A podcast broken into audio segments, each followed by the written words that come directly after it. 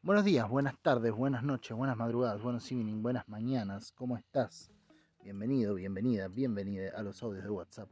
Eh, este podcast que hacía rato que no presentaba de esta manera. Últimamente venía directamente largando el audio con la conversa sin ningún tipo de, de aviso previo.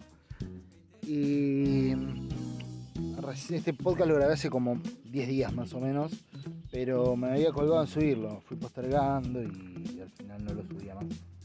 El asunto es que ahora me puse a me puse a escucharlo para subirlo y digo, está bueno darle un contexto a las cosas, que sepas más o menos de qué, de qué voy a hablar. Y eh, últimamente vengo con estas temáticas medio aleatorias, ¿no? Como que aprieto shuffle y empiezo a hablar. Entonces puede saltar a cualquier cosa. Y lo que en un principio trató de ser un juego eh, fallido de interpretaciones de, citas de famosos y demás cosas, eh, derivó en otra conversación, que mucho no me acuerdo de qué iba, y en otra eh, final de cómo vivían dos niñas en esa época, dos niñas, una niña y un niño, los 90, y cómo vivieron un adolescente y una adolescente los 2000. Eh, diferencias estéticas entre los 90 y los 2000, entre los 80 y los 90, Em, qué pasó ahí en el medio, ¿no? ¿Por qué tiene tanta pinta de adolescente en los 2000, ¿no? Tiene como acné, los dientes medio chuecos, le crecieron las orejas antes que, antes que la nariz, o, la nariz antes que el resto del rostro. Eh, tiene esa cosa medio adolescente los 2000 estéticamente y eso es un poco lo que nos pusimos, nos propusimos averiguar acá con la, con la doña Gaby Juen, que es la que me acompaña en como dicen los franceses a grabar otro podcast. Porque últimamente han pasado varias cosas que me han puesto a pensar un montón de boludeces. Va, de boludeces no, de cosas. Bueno, me un montón de cosas. Y pasa que como mi pensamiento no, influye masivamente, uno podría titularlo de boludeces, pero digamos que influya o no influya masivamente, pensamientos, pensamientos, ideas son ideas y vale la pena reflejarlas.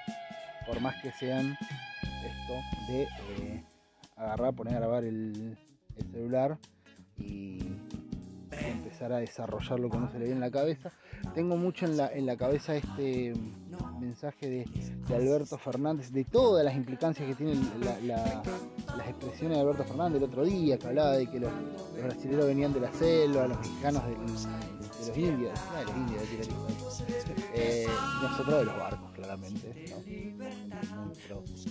copada, mucho meme he visto eh, antes de lo de Alberto incluso de no sé eh, memes así viste tipo esos de los Simpsons Homero está el, típico meme ese de que está el, papá de Milhouse diciendo duermo en una cama con un automóvil y tú en una cama grande con mi mujer.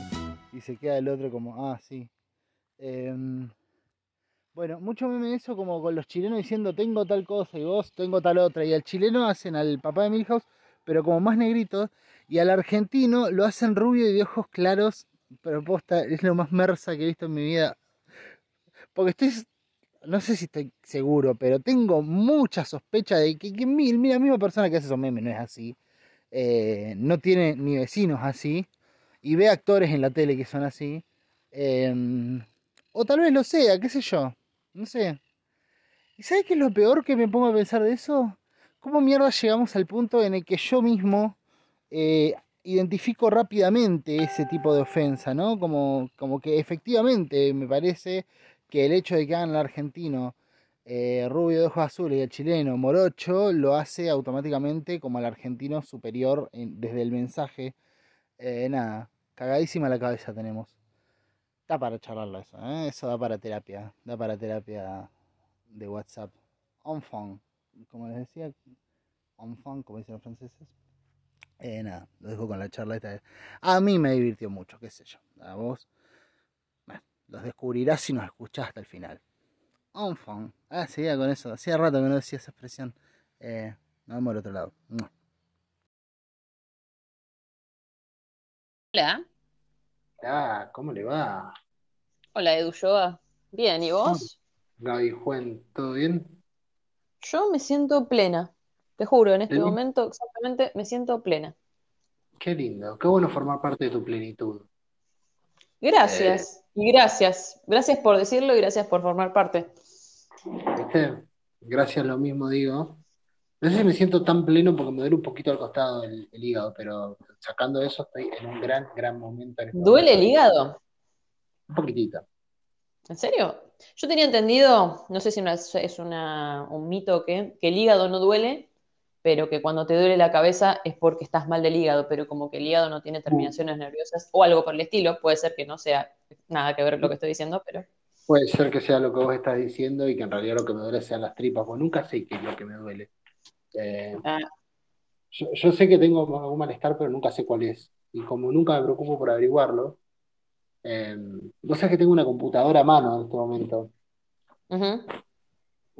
Y estaba pensando. Ah, bueno, ¿Qué te decía. Pará, completo lo anterior. Eh, me duele un poco el hígado, pero sacando eso, la verdad que estoy teniendo un gran momento y sos clara parte de él. So, no, nada. Dejemos el, el, ¿cómo es? La, la entrega de cumplidos para otro momento. La salamería. Ah, la salaberría, salía la, la palabra. Eh, tengo una computadora a mano en este momento con Mm. internet. Y estaba pensando en buscar algo para eh, para charlar. Y se me ocurría ver frases motivadoras o frases motivacionales. A ver qué te parecen. Bueno, me gusta el ejercicio. Para, para saber más o menos qué tan de acuerdo, qué tan es. Yo la verdad que nunca sé si estoy o no de acuerdo con las frases motivacionales. Eh, Es buena idea. Bueno, esta la primera es, conserva tus sueños, nunca sabrás cuándo te harán falta. Está bastante bien. Sí, yo a veces lo que me pasa con las frases motivacionales y muchas veces con las personas, que es un problema que tengo y que vos ya lo sabés, es que eh, hoy estaba leyendo un cuento de Borges y llegué a una Sí, perdón. conclusión sobre por qué hago, Borges. hago un paréntesis. Siempre estás leyendo un cuento de Borges. Tu, tu vida es un cuento de Borges. Escucha, yo estaba pensando que si tuviera a Borges enfrente le preguntaría una cosa, porque yo tengo muchas preguntas para Borges.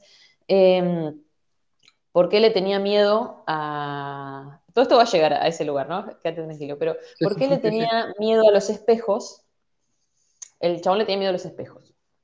Sin embargo, amaba los laberintos, tenía fascinación con los laberintos. Y en un momento, mientras estaba leyendo un cuento de que en un momento se enfrentaba a un espejo, digo, para, y me puse a escribir y digo, los espejos son muy parecidos a los laberintos. Y me puse a acordarme que una vez entré en un juego, en un lugar en Mar del Plata que pagabas una entrada y entrabas a un laberinto de espejos. Y era lo divertido. Cuando entras a un laberinto, ay, no puedo salir, qué loco. Y fue el laberinto más fucking jodido de mi vida. Pensé que iba a ser una cosa medio infantil, entonces me metí como, como bueno, hago de- como que no le pongo mucho esfuerzo para que me sea un poco más difícil, para que tenga más gracia. Y en un momento le empecé a poner cada vez más esfuerzo, cada vez más esfuerzo, y no podía salir, y era muy divertida esa sensación de adrenalina, pero en un momento era como, bueno, ya, ya quiero encontrar la salida. Era muy difícil. Y aparte era con juegos de luces y todo. Entonces decía, loco, y bueno, seguí leyendo después, como que en un momento, o en otro de los cuentos, otra cosa me hizo darme cuenta de que es completamente lo opuesto. Em, porque el espejo, a ver, el laberinto es como que entras en otra habitación y decís, ah, estoy en el mismo lugar, y en realidad es otra. O sea, multiplica un montón de cosas parecidas. Te hacen pensar que estás en el mismo lugar, pero en realidad es distinto. La idea es que sea simétrico y que todo sea parecido y te confunda. En cambio, el espejo te hace creer que hay más habitaciones, pero en realidad es una sola. Te hace creer que hay una profundidad y en realidad es un engaño, es un vil engaño. ¿Viste esos lugares que, esos negocios que parecen más grandes porque tienen grandes espejos? En realidad Sí. el negocio es chiquito, es un negocio muy chiquito y muy precario. Y Sí, digo, claro, son lo, son lo opuesto, parece que son parecidos, pero son lo opuesto. El laberinto es como que amplía el mundo, le, le pone agujeros al mundo, que hoy te hablaba de los agujeros más temprano. Y el Sí. espejo te hace creer que hay un agujero y en realidad hay una puta pared. Y después seguí leyendo, después me puse a pensar en otras cosas y en un momento también me interrumpí y me puse a notar algo y digo, loco, esto me sirve como guía de vida y como solución a un montón de problemas míos. Es que a veces yo veo más profundidad donde no la hay. Y me pasa mucho con las personas. Ahí vuelvo, vuelvo a lo que te decía. Me pasa mucho con las personas eso, que digo, no, esta persona, claro, porque dijo tal cosa, eh, como el, el- el meme que subí el otro día que decía, ella piensa que él sabe, pero es un pelotudo que habla con cara de serio, nada más. Pues si Sí. no, esta persona tiró esta frase, no, claro, se refiere a esto, esto es re profundo. Y en realidad estoy viendo una profundidad donde no la hay, y estoy viendo en otra persona un reflejo de algo que estoy pensando yo. O sea, me veo a mí misma. El reflejo te hace creer que hay otra persona enfrente tuyo y en realidad estás solo. Esa es la cagada del espejo. No sé si Borges, el motivo psicológico tenía que ver con eso, pero a mí me gusta cómo me cierra por todos lados. Y las frases motivacionales yo a veces las comparto, digo, no, qué bueno que está esto, qué copado, pero por ahí por una interpretación que le di yo de algo que pensé yo y que me pasó a mí. En realidad la frase es re pelotuda y quedo como una pelotuda cuando defiendo esas cosas. Ajá. Sí, pasa que, ¿cómo se llama? Es, eh, es difícil. Hay, hay una cosa, a mí me pasa mucho, ¿no? Eh, de esto de, de de, de la gente que, que, que por ahí trata de encontrar una vuelta de rosca a cosas que no las tienen. Sí, Eh, me, me pasa mucho por ahí leyendo, leyendo, escuchando letras, con letras de canciones al rock tiene mucho eso. Eh, no sé, Spinetta, Charlie, que, que de repente gente los está escuchando y, y, y empieza a dar una vuelta de rosca a algo que en realidad el tipo está diciendo, mira, la, la quiero poner, qué sé yo. sí, sí, sí, sí, sí. Y está tratando de darle la vuelta y, y en realidad está el loco está, está yendo hasta ahí. Y yo he escuchado gente analizar la letra de Me gusta este, ta- ese tajo. No, ¿en serio me está diciendo? Sí, sí, decía no, porque está hablando de una grieta, de la vida de una grieta. No, boludo. Me estás jodiendo. Estaba ¿Existe esa saliendo. gente?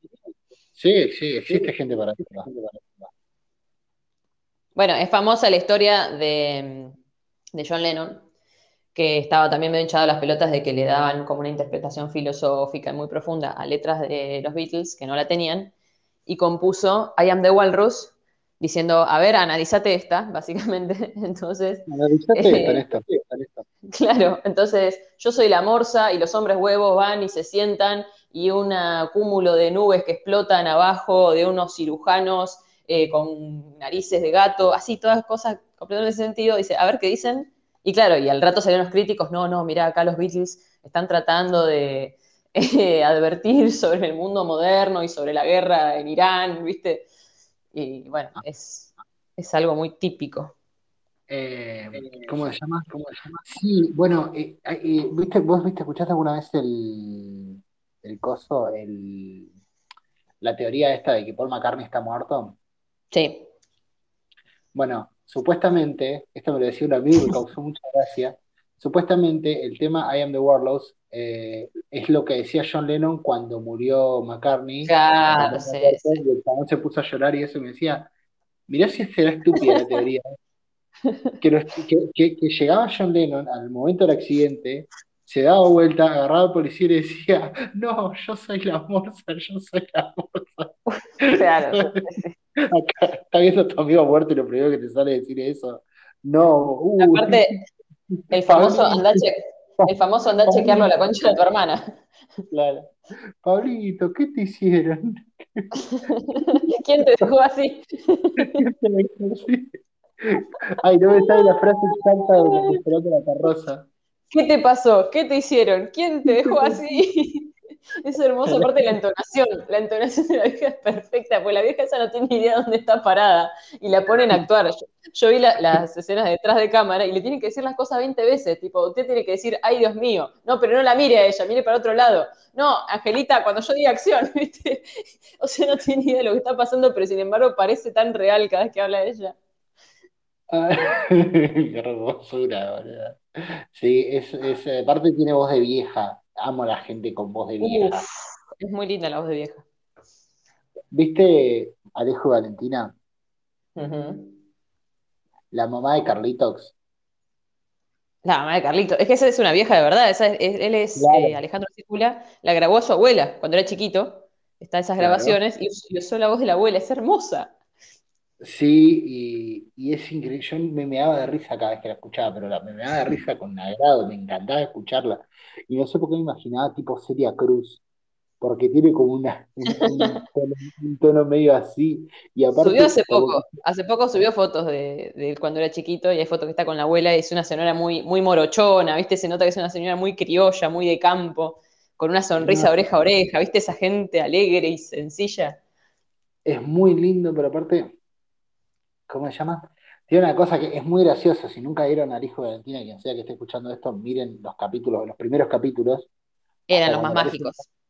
Sí, eran increíbles, aparte nos descostillábamos todo de risa, porque era, descostillábamos todo de risa, me siento muy para grande diciendo. Nos cagábamos todo de risa porque Era desopilante. que- claro, nos matábamos de risa. Eh, qué manera de hablar macana ese, ese, luz. Macanudo. Era, era macanudo, un dibujito bastante macanudo era. ¿Cómo es? Eh, el- era un chambón. Eh, la cuestión es que tenía, tenía eso, Alejo Valentina, y claro, de repente vos estabas viendo un programa, nunca habíamos visto una cosa tan así, que, que todo fuera inconexo y una trama que siguiera igual. Después empezó a hacer eso, pero el, el chabón armó eso de, de- de hacer cosas que sean inconexas, diálogo. Es como que cada personaje va viviendo su propia aventura, pero todos al mismo tiempo y en el mismo lugar. Y Era como todo un sueño, un mundo muy surrealista. es muy lindo el hijo de Valentina. El- los primeros capítulos, sobre todo, son es muy, muy copado. Y tenía todos los, los personajes grabados por el, por el loco Skyzura, eh, salvo el personaje de la abuela, que era esta grabación. Y era muy gracioso porque se escuchaba siempre como si estuviera al fondo de un salón. Y a mí me hacía mear de risa cómo quedaba el contraste de las voces, porque parecía que estaba Lo que estaba grabado.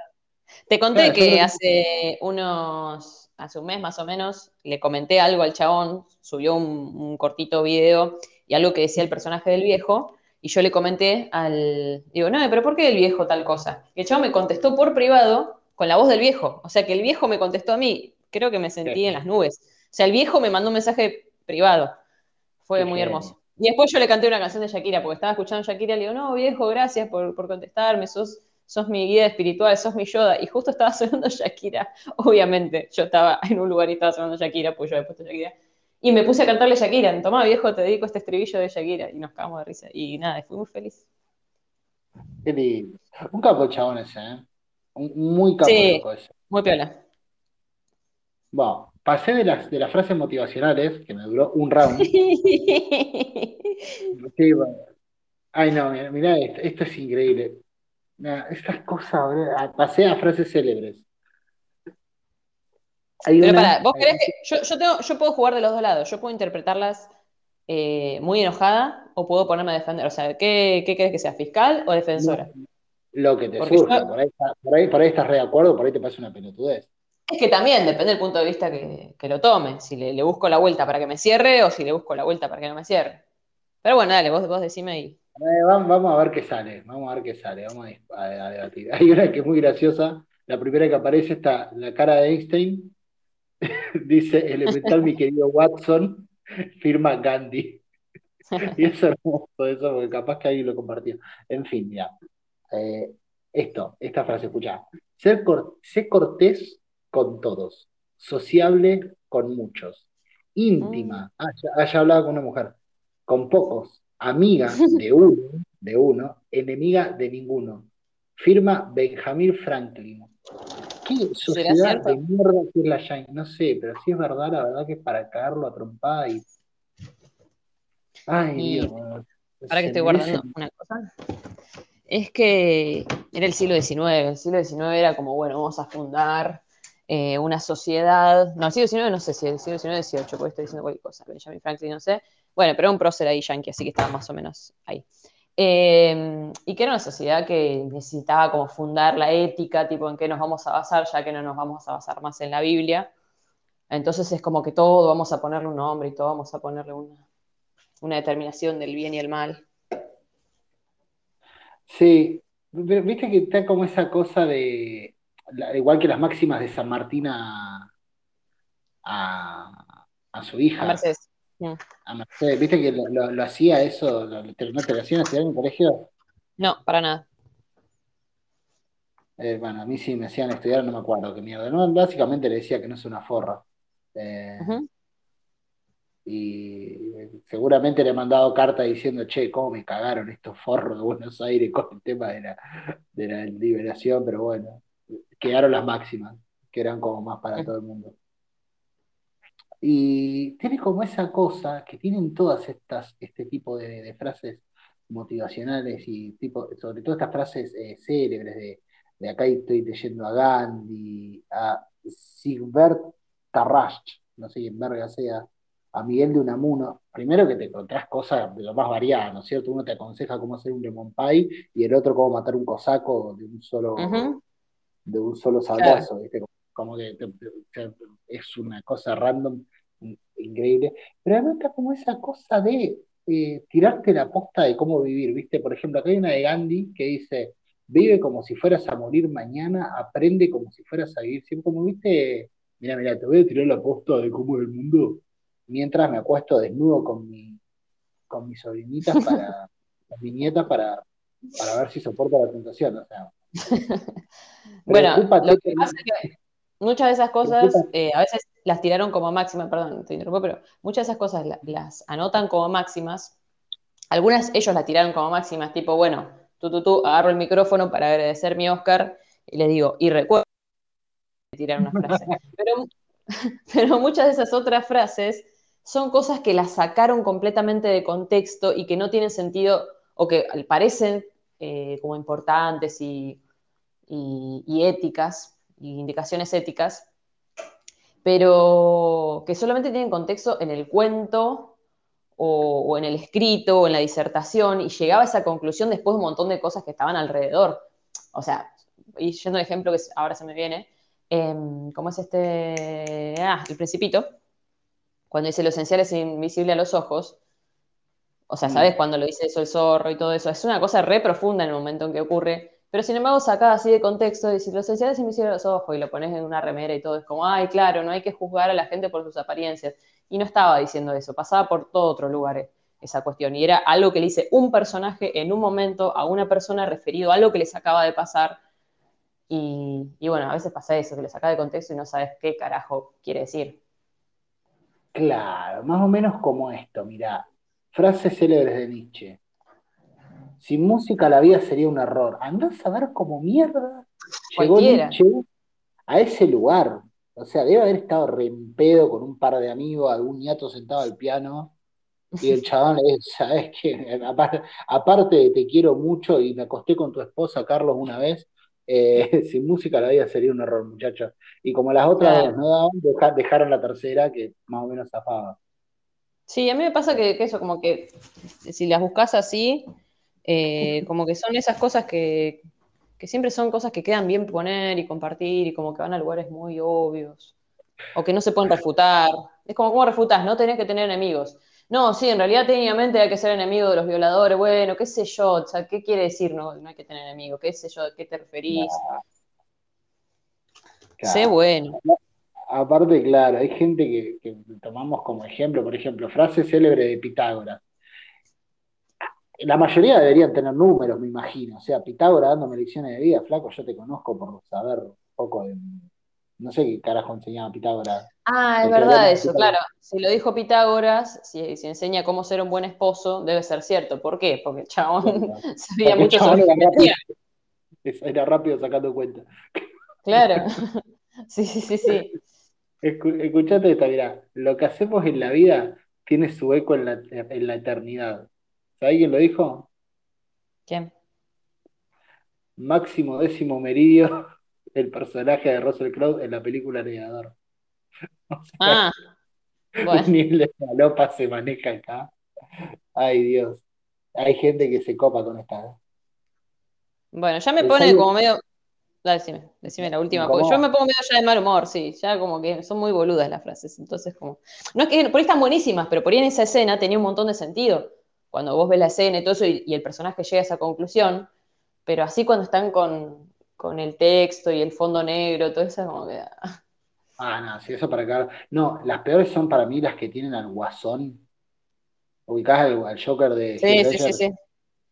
Que tienen como esas cosas, esa, tal vez el Joker, y una frase capaz que dice, nunca supe la cantidad de amigos falsos que tenía hasta que necesité una ayuda. Decís, ¿cuándo dijo eso, chabón? Aparte, si Ah, bueno, pasado, hay mucho. Ahí va, ese es un hermoso filtro. Bueno, igual sirven para muchas cosas, esas cosas son útiles. Por ejemplo, eso es un hermoso filtro para ver quién aceptó en Facebook.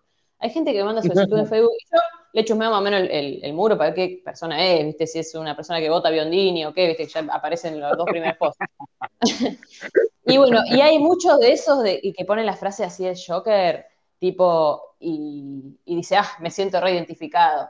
Y es como, yo digo la verdad, y si no te gusta, eh, porque prefiero tener amigos verdaderos que tener amigos falsos, ¿viste? Como esa gente que yo me enfrenté a todos en la vida y, y el mundo fue una mierda conmigo, por- y tiran, y todo el tiempo tirando frases eh, así como encubiertas a la ex, ¿viste? Siempre algo como, como una historia turbia, de, y son chabones que van en moto a todos lados.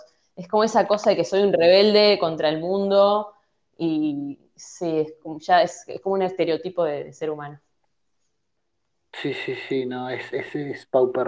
La, la persona que utiliza las redes sociales para comunicarse indirectamente con alguien es alguien que no quiero tener en mi vida, básicamente porque me voy a tener que fumar yo todo el- un diálogo ajeno de personas que no, con- que no comulgo. O sea, mira, nos retiramos Mira, yo admito, última- admito cuando tenía 17 años, una vez hice, tenía 17 años, ya, eh, eh, hice una guerra contra alguien eh, por, por el nick de MSN, porque ponele que la persona, la persona puso, eh, hay que ser honesto. Digo, sí, hay que ser honesto, pero tampoco hay que ser hijo de puta. Ponele que, era eso, qué sé yo, quería cualquier otra cosa.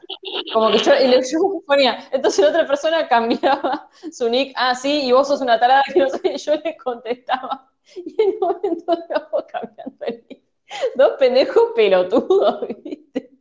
La situación más, más conventillera de la historia. Pero bueno, tenía 17 años, yo siempre trato de decir, bueno, Ay, epa, aparte- hemos pasado por esa boludez. Aparte, ¿no? O sea, ¿por qué no directamente abrir Porque no nos hablábamos. Porque no nos hablábamos, porque yo estaba ofendido y no le hablaba. ¿Entendés? Pero Entonces si no le. Pero a quién carajo le importaba todo lo que iba cambiando ahí, ¿entendés? Como más que al otro. ¿Por qué no le decís al otro? Claro. Claro, por eso estaban hablando en realidad. Ah, pero no. Ay, Bart. ¿quieres decirle a Lisa que me pase la miel? Ay, por favor. Mira, para terminar con esto de la frase, es que la verdad que es bastante aburrido porque son todas unas pajereadas la mayoría. Por favor, sí. Me, me voy con una que, que esté más o menos buena. Bueno, pará, te leo esta última, me parece una forrada y de un tipo que lo dijo en serio, yo sé que lo dijo, eh, y, y que encima medianamente admiro por cómo escribe, pero si nada nos salva de la muerte, al menos que el amor nos salve de la vida. Neruda. Que dicho sea de escribía mucho poema para coger Neruda, ¿eh? ¿Ah, sí? Sí, era, él sí, él tenía una catarata de ríos y ríos de tinta vertidos eh, hablando de, de la concha y demás. No, no, no era un tipo muy de... Tenía sus, sus, sus ¿cómo se llama? Sus pros, eh, confieso que he vivido, qué sé yo, textos que están más buenos, pero la verdad que Ujú. mucho que escribía Neruda era hacia mujeres y tenía sus poemas. Bueno, ahí está, ahí está. Las, las cosas son, eh, esas frases o, o cualquier cosa que exista en la vida, es muy aburrido cuando no se puede refutar. Em, cuando cierra por todos lados y vos decís, ¿cuál es la gracia? No, no, no que cierra por todos lados, sino que no se puede refutar. Es como que yo te digo, mi hermana se llama Naría. ¿Entendés? ¿Y Claro. ¿Qué, qué, qué, riqueza hay en eso si vos no lo podés refutar? ¿me entendés? Si yo te digo, está bueno que mi hermana se llame Analía, es, es como un lindo nombre, ahí sí vos podés decir, mira, estoy de acuerdo o no estoy de acuerdo, o a ver, demostrame por qué es así. Pero esas cosas que, que no se pueden refutar, eh, bueno, en la ciencia eso se llama pseudociencia. Eh, Que lo decía Pope, creo que era, eh, el que decía que, el filósofo, que un- una, una teoría científica, vos tenés que decir, bueno, esto es así, es esa, y si ocurriera tal cosa o si se demostrara tal cosa, se demuestra que mi teoría es falsa. Ahora, si en tu teoría no hay forma de demostrar que es falsa, porque todo lo que digas va, va- va a volver a esa explicación, tipo, si llueve es porque Dios lo quiso, pero si no llueve, ah, entonces es porque Dios, o sea, de todas las formas llego a la conclusión de que mi Dios existe, o de que mi teoría es cierta, o sea, no hay suceso que ocurra, eh, ni hecho, ni dato, que pueda llegar a refutar lo que estoy diciendo. Entonces, eso no es ciencia, porque... Y bueno, y lo mismo que pasa con esto, que más allá de la ciencia, como ningún pensamiento es interesante si no hay nada para decir acerca de él, si no se puede combatir. Claro, por ejemplo, acá hay una. Y después están estas frases que para mí son como. Sí, está, está. Son como frases que te hacen sentirte un capo y después decir, "Eh, no dije mucho en realidad, como esto. El sabio puede cambiar de opinión, el necio nunca. Kant. Bueno, qué sé yo, está bien. Eh, la obra maestra de la injusticia es parecer justo sin serlo. Eh, bueno, eso está bastante bien de Platón. Sí, la de Kant también. Está, sí, está pasa- buena, lo que pasa es que me parece Y es cierto. Es cierto. Pero para mí, la frase de todas las que leí hasta acá es un tipo que no conozco tanto de él, pero de lo poco que conozco lo admiro muchísimo. Y creo que es un chabón con el que me hubiera gustado tener una buena charla en algún momento. Y que es una de las frases que para mí está más boludeada de la historia y dice un montón en re poquito, que es yo solo sé que no sé nada de Sócrates. Claro. Eh, para mí Es es un que, ah, pedazo de. Es que el chabón no dijo eso fuera de cualquier contexto. El chabón lo estaban acusando de que lo iban a matar, y que de hecho lo mataron, porque corrompía a la juventud y porque eh, confundía eh, a la gente y se hacía el piola. Eh, y él lo que dice, no, dice, yo le pregunto al, al sabio, que los tipos que se paraban en la plaza decían, ¿por qué esto es así? Esto es el bien, esto es el mal, esto es el tiempo, esto es el futuro, la juventud debería ser así, así. Y el chabón le decía, che, buenísimo. Eh, ¿por qué? Por esto, esto, esto, el otro. Ah, ¿y eso de dónde sale? De esto. Y como llega un momento que le hacía tantas preguntas que el chabón se desarmaba y decía, ahí, no, no sé. Ah, bueno, entonces no sabés. Entonces no sabés lo que está diciendo. Ah, ¿y vos qué sabés? Dice, no, yo tampoco sé, pero yo por lo menos sé que no sé. O sea, no ando diciendo que no sé. Entonces Claro. es como que tengo una mayor sabiduría en mi ignorancia. Si yo te digo, che, ¿cómo se arregla esto? Eh, se, me, se me rompió el auto, ¿cómo se arregla? Y vos decís, no, no, yo la tengo reclara y metes mano y haces más cagada. Yo por lo menos digo, che, mira, no sé, llamemos al mecánico y soy más sabia si hago eso que Sí, si me Está más toman. cerca de la solución. Está mucho más cerca de la solución. Claro, exactamente. Y eso fue lo que dijo el chabón y lo mataron igual. ¿Viste? Porque hay una cosa, yo para mí los griegos están re sobrevalorados. Eh, y, y están sobrevalorados sobre la base de que, viste que los son la razón, el raciocinio, qué sé yo. Pero si vos te pones a pensar, eh, el, pueblo griego, la, Grecia, así como popularmente, se dedicó a hacer la guerra, básicamente. Y los pensadores, mucho, a muchos los terminaron, o sea, muchos de los pensadores más copados de Grecia los terminaron haciendo cagar, o sea, no fueron muy distintos de los pensadores nuestros que también los terminaron haciendo cagar. Es como que, no sé, como que está, está- medio sobrevalorado para mí, eh, Grecia en sí, como, como, como creadora de, de pensamiento. Me parece que más bien son los que tuvieron primeros registros, no sé si son los primeros que pensaron. Está como ese Ah, sí, los que tuvieron más prensa. Eh, tuvieron Claro. mejor marketing. En todo Se caso, avivaron, sí. se avivaron de poner los papeles lejos del agua. Eh, Che, me quedé pensando en otra cosa. a ver, En... Ay, ¿se escuchó ese ruido? Mm. se Golpeé el cable de. Ah, bueno. Porque golpeé el cable de, de los auriculares. Eh, no, me quedé pensando en los mitos estos urbanos como de Paul está muerto. A mí me, me, me pone ese tema. Sí, vamos, vamos hasta ahí, vamos hasta ahí. Ahora vamos a ver qué parece Paul está muerto. Dale, voy a hablar nomás y yo. voy a No, no, no, lo de, no lo de Paul está muerto, sino de los mitos urbanos que a mí me divierte mucho. El, el de Gardel. No sé si lo hemos Ah. hablado, si no, lo repetimos. Eh, No. que siempre estuvo la discusión de si Gardel. ¿Nunca te, te charlé de esto? Lo de Gardel. En podcast por lo menos no, y creo que en otro lado tampoco. Creo que te acordarías si te lo hubiera dicho, porque creo que nos, nos acordamos todas las boludeces que hablamos. Eh, Gardel siempre estuvo en la discusión si era francés, si era argentino, si era uruguayo. Ah, Y. ah, hablo. Y bueno, pero es muy gracioso que El, el tipo en un momento, en una, cuando se tuvo que ir por primera vez una gira a Europa, el tipo puso el lugar de nacimiento, cuando tenía que hacer el pasaporte, no sé qué trámite tenía que hacer, puso Tacuarembó, Uruguay. Entonces dijeron, listo, el chabón es uruguayo. Eh, la madre es francesa, pero habrá venido antes, qué sé yo, bueno. Y después de muchos años apareció una partida de nacimiento que decía Toulouse. Estaba la partida de Charles Gardé, que era el hijo de Berta Gardé, que es la mina que viajó a Argentina con su hijito, que está el registro de todo eso. Entonces, bueno, ya está. Dijeron, ¿por qué carajo puso Tacuarembó? Entonces dijeron, bueno, como iba a ser su primera gira en Francia, podía llegar a tener algún problema porque no se presentó a la Primera Guerra Mundial cuando convocaron a todos los nacidos en Francia que estuvieran en el exterior. Los varones de tal edad tenían que presentarse a, a servir al ejército. Y el Nacho no iba a ir, estaba en Argentina. Y, y bueno, para no tener quilombo, puso listo, nací en Tacuarembó, anda a chequearlo la concha de tu hermano. Eh, claro, y después, claro, entonces está, ya está, cierra por todos lados, y hay un montón de gente en los comentarios de YouTube, de las páginas de Gardel, que dicen, no, no, nació en Uruguay, nació en Uruguay, che, pero chabón, están todos los datos. No, no, dice, el que nació en Francia fue Charles Gardés, el hijo de Berta Gardés. Y bueno, ¿qué te estoy diciendo? No, no, no, no. La mina viajó Argentina con su hijito de dos años, Charles Gardés. Ese chico desapareció, ese niño, y ella adoptó un niño de la misma edad que se llamaba casualmente Carlos Gardel y que vivía en Uruguay. ¿Entendés? Y están convencidísimos de eso, de que eso fue constante que el chabón haya sido uruguayo. O sea, son hermosos los uruguayos, decime, decime que no. Los uruguayos para mí son una cosa. O sea, Son gente con mucha imaginación. Me generan tantas cosas encontradas los uruguayos a mí. Sí, tal cual. Eh, como porque por momentos yo los- les tengo un cariño gigante, me caen muy bien los uruguayos en ciertas cosas.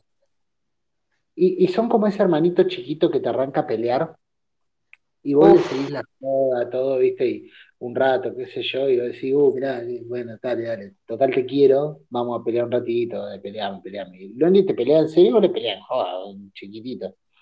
Eh, y en un momento se pone recargoso el chavo. Hay pone reca- recargoso y te dan ganas de meterle. Si un uruguayo, si un uruguayo escucha esto, se le va a zafar un tornillo. No, una vez me dijo una chica uruguaya en Brasil, que habíamos hecho como un grupito ahí de músicos por unos cursos que estaban dando, y como que nos unimos un poco los argentinos con los uruguayos, obviamente, hicimos ahí como camada. Pero si no Y una chabona, andaríamos juntos para todos lados. ¿qué? Que si no fueran tan boludos los uruguayos andaríamos juntos para todos lados, porque nosotros los queremos a ellos. No, escuchá lo que me dijo esta chica. Eh, dijo, dice, ustedes los argentinos, con- cuando nosotros decimos que son uruguayos, como que se ponen contentos. Entonces, tipo, ¡ay, sos uruguayo! ¡Qué lindo! Y como que es una relación que no es simétrica, porque el uruguayo no te dice, ¡ay, qué lindo, sos argentino, te quiero! El uruguayo te dice, no, Sarí, no me toques. Y es como que te trata como un hermanito chiquito. ¡Ay, sos uruguayo, qué tierno! Y como, no, Sarí, no me toques, basta, no me hagas sopa. ¿Entendés? Es como muy, muy diferente la reacción de ¿Por uno y del otro. Es como que el argentino lo quiere al uruguayo, el uruguayo no lo quiere al argentino. Es muy loco eso. No es como el chileno y el argentino, que bueno, está la rivalidad eh, recíproca. No, no, eh, el uruguayo, vos sabés que yo me lo imagino como que es una casa de familia y llega y lo agarrás y lo haces supa. Le decís, oh, el uruguayo, se enoja, te saca cagando y se va corriendo a su cuarto, medio llorando, ¿viste? Da un portazo y dice, ¿por qué nací en esta familia? Eh, no quiero ser de esta Claro. familia. Es como, dale, hermano, sos, sos argentina, hasta tu bandera es argentina, boludo. Ay, es que, yo- bueno, eh, eh, ahí sí me pongo, porque vos decís, bueno, te- pero ahí sí yo les digo, no, porque ustedes los argentinos, no sé qué, y yo, no, porque... Y una vez le dije a un, un amigo, un contacto que tengo uruguayo, que es re piola, me llevo re bien con él, con él, un contacto. Y, y le digo, che, pero hay algo que yo no entiendo, porque es como que no, Argentina, no sé qué. Pero siempre que hablas de farándula, hablas o te estás burlando de, de Real o de lo que sea, o bardeas algo, es como que estás hablando de políticos argentinos, de artistas argentinos, de sucesos argentinos. Entonces es como muy difícil que me hagas sentir que no sos de mi país y que no sos una provincia argentina. Y el chabón se quedó y me dijo, mirá qué loco, nunca me he dado cuenta. Y es como, wow, ¿cómo nunca te diste cuenta? ¿Entendés? Igual nosotros hacemos lo mismo con Estados Unidos, ¿eh? La gente no, porque los yankees, porque no sé qué, qué yo, y es como, sí, la última serie que miraste es de Estados Unidos. Eh, sí, lo último que estás hablando es del gobierno de Trump y de las cosas que están pasando en Estados Unidos. Sí, pero eso, hay una eso es diferente. Eso es diferente porque es a nivel global. O sea, no nos pasa a nosotros nomás, le pasa al mundo entero. Bueno, eh, los es en- es otra escala, Menos, menos a los y a los rusos, que por eso demuestran que son, son, son capanga, los rusos y los chinos, justamente porque ellos no están hablando de Estados Unidos, sino es para Claro. putearse política. Pero eso, eso hablan de ellos, los rusos, los chinos son así, son re capanga los locos. Yo eso le admiro mucho a los rusos, porque tenés que ser capaz de hacer el papel de villano del mundo, ¿eh? Yo a veces pienso eso de los rusos. Porque está bien, a los yanquis no se los banca nadie, son unos forros que, que uno quiera. Pero mal que mal tiene un relato oficial que los avala. Y la mayoría de los que de los que odian a los yanquis también odian a los rusos. Y los que aman a los yanquis odian a los rusos. Y los que quieren a los rusos también odian a los rusos en algún. Y Maggie rió, todo fue una confusión. Entonces es como que nadie quiere a los rusos. Argentina quiere a Rusia. Perdón, paréntesis. Claro. Sí. Eh, el otro día estaba buscando esa, la quería comentar en inglés en un grupo de, de los Sim, de, de memes de los Simpsons, que es en inglés. Sí. Y digo, a ver cómo es esta frase y no, y no pude hacer el chiste porque no existe ese chiste. ¿Podés creer que no existe ese chiste? El de Maggie Mario Río, Río. todo fue una confusión. Es hermoso ese chiste, no existe en inglés. Eh, dice como, estábamos, eh, estábamos que, que- que le fallaste a tu hija, no sé qué, eh, se puso a llorar Lisa, y yo lloré, y dice, y Maggie se sonrió, y dice, eh, es, es una, es un aparato, ¿entendés? Como que es, es una niña tan alegre. Tiró una cosa así, como eh, ella siempre alegra, alegra el, el día. tiró como, es tan chispeante, tiró una cosa así sobre Maggie. Y es tan hermoso el tono, una confusión como que el chabón lo abrumó que una persona estuviera riendo mientras otra lloraba. No existe todo, fue una confusión. Dijo otra cosa. Bueno, y, y bueno, y tiene lógica ahora que lo decís, porque vos te pones a ver la cara de los dibujos, o sea, de los personajes en ese momento, y no hay como postura ni clima de chiste. Y es un re chiste. O sea, es como un chiste Sí. que si lo hubiesen hecho a propósito lo hubieran enfatizado un poco. Eh, Sí, sí, no sí. sé, Igual Marge, eso me gusta. Marge me gusta hubiese que- cambiado la cara o algo así. Eh, y, y la verdad que es muy gracioso así tal cual está. O sea, por, porque lo hace como parecer como que el chabón es perfectamente capaz de decir eso. Eh, Es verdad lo que dices igual, ¿eh? Porque muchas de las veces que cambian los chistes en el, en el español, eh, yo veo el chiste original en inglés, o a veces cambian la entonación. Y, y lo que tiene mucho los Simpsons en inglés que no me gusta tanto y que no son tan graciosos en inglés, es que enfatizan los chistes. Se entiende mucho cuando, bueno, ahora viene el remate, tran, falta que estén las risas grabadas de la sitcom y cartón lleno. mm, Pero en, en- en el latino, como pasa por la entonación o porque le cambian las palabras o lo que sea, pasa como más, ¡fium! más por atrás. Ah, bueno, hubo mucha genialidad en ese doblaje. En, en los primeros doblajes, la voz de, de Skinner, porque Skinner es muy gracioso. sí. El señor Sí, sí. Benza son, son personajes muy graciosos, y tiene una entonación de voz que, no sé, Skinner, a mí la primera vez que lo vi me hacía mear de risa y hasta el día de hoy, cuando le saca los calzoncillos y el chabón dice, ¿puedo comprar unos? Y se queda pensando el mismo, no, la verdad que no, no, no puedo, la verdad que no Mm. necesitaba. Es re triste, pero la Bueno, en es inglés-. En inglés son más caricaturescas las voces. Eh, señor Burns es como, I'm gonna do something in Springfield. Es como que le pone así todo un personaje. Y el señor Burns es, es un tipo normal, es un tipo con voz de viejo. Sí, En, sí. en- en español, en latino. Sí, para mí manejan un, un nivel de sutileza que no maneja ningún otro dibujito en la vida. Eh, los Simpsons de la temporada 1 a la 7 será, por ahí. Los doblajes manejan un nivel de sutileza, la voz eh, eh, está Claro. todo en el, en el punto justo, está todo en el punto justo, pero muy, muy, muy justo, de que vos decís, le agregás un granito más de azúcar y cambia todo. Es, eh, nada, hay mucha genialidad para mí metida ahí. Son muy insuperables. Me pasa, me pasa de. Estoy viendo una serie que recomiendo mucho a quien no la haya visto, lo, lo he recomendado var- varias veces últimamente. ¿Los Sopranos? No, no, no, ahí no. ¿Avatar, la leyenda de Anne? No, una serie que estoy viendo yo, que se llama Final Space. Ah, la verdad, recomiendo muchísimo que vean esa serie, posta. Hacía rato que no veía algo que tengo una trama que me den ganas de ver el- al otro capítulo y al otro capítulo y al otro capítulo. ¿La- ¿No la terminaste? Es de dibujito. Está todavía en transcurso la tercera temporada. Ah, ok. Eh, Ah, entonces te, te- te puedo perdonar, porque yo siempre te insisto que empieces Los Soprano o que empieces Avatar, la leyenda de Aang, pero estás en mitad de otra cosa, ¿no? Cuando termines, ahí sí vas a poder empezar. Entonces te voy a dejar de, de mandar mensajes todos los días para que empieces Los Soprano. De- de- de- hago un, un estamento público, que a partir de hoy voy a dejar de mandarte mensajes todos los días para que empieces alguna de esas dos series. Perfecto. Es como tarea que tengo, aviso a la gente, eh, de, de ver alguna de esas. Encima son un montón de cosas que tengo que mirar, porque no es como. Te juro que en la facultad de cine te dan menos cosas para mirar, posta. Mm. Eh, y, y todo para entender a una persona que mide cuánto.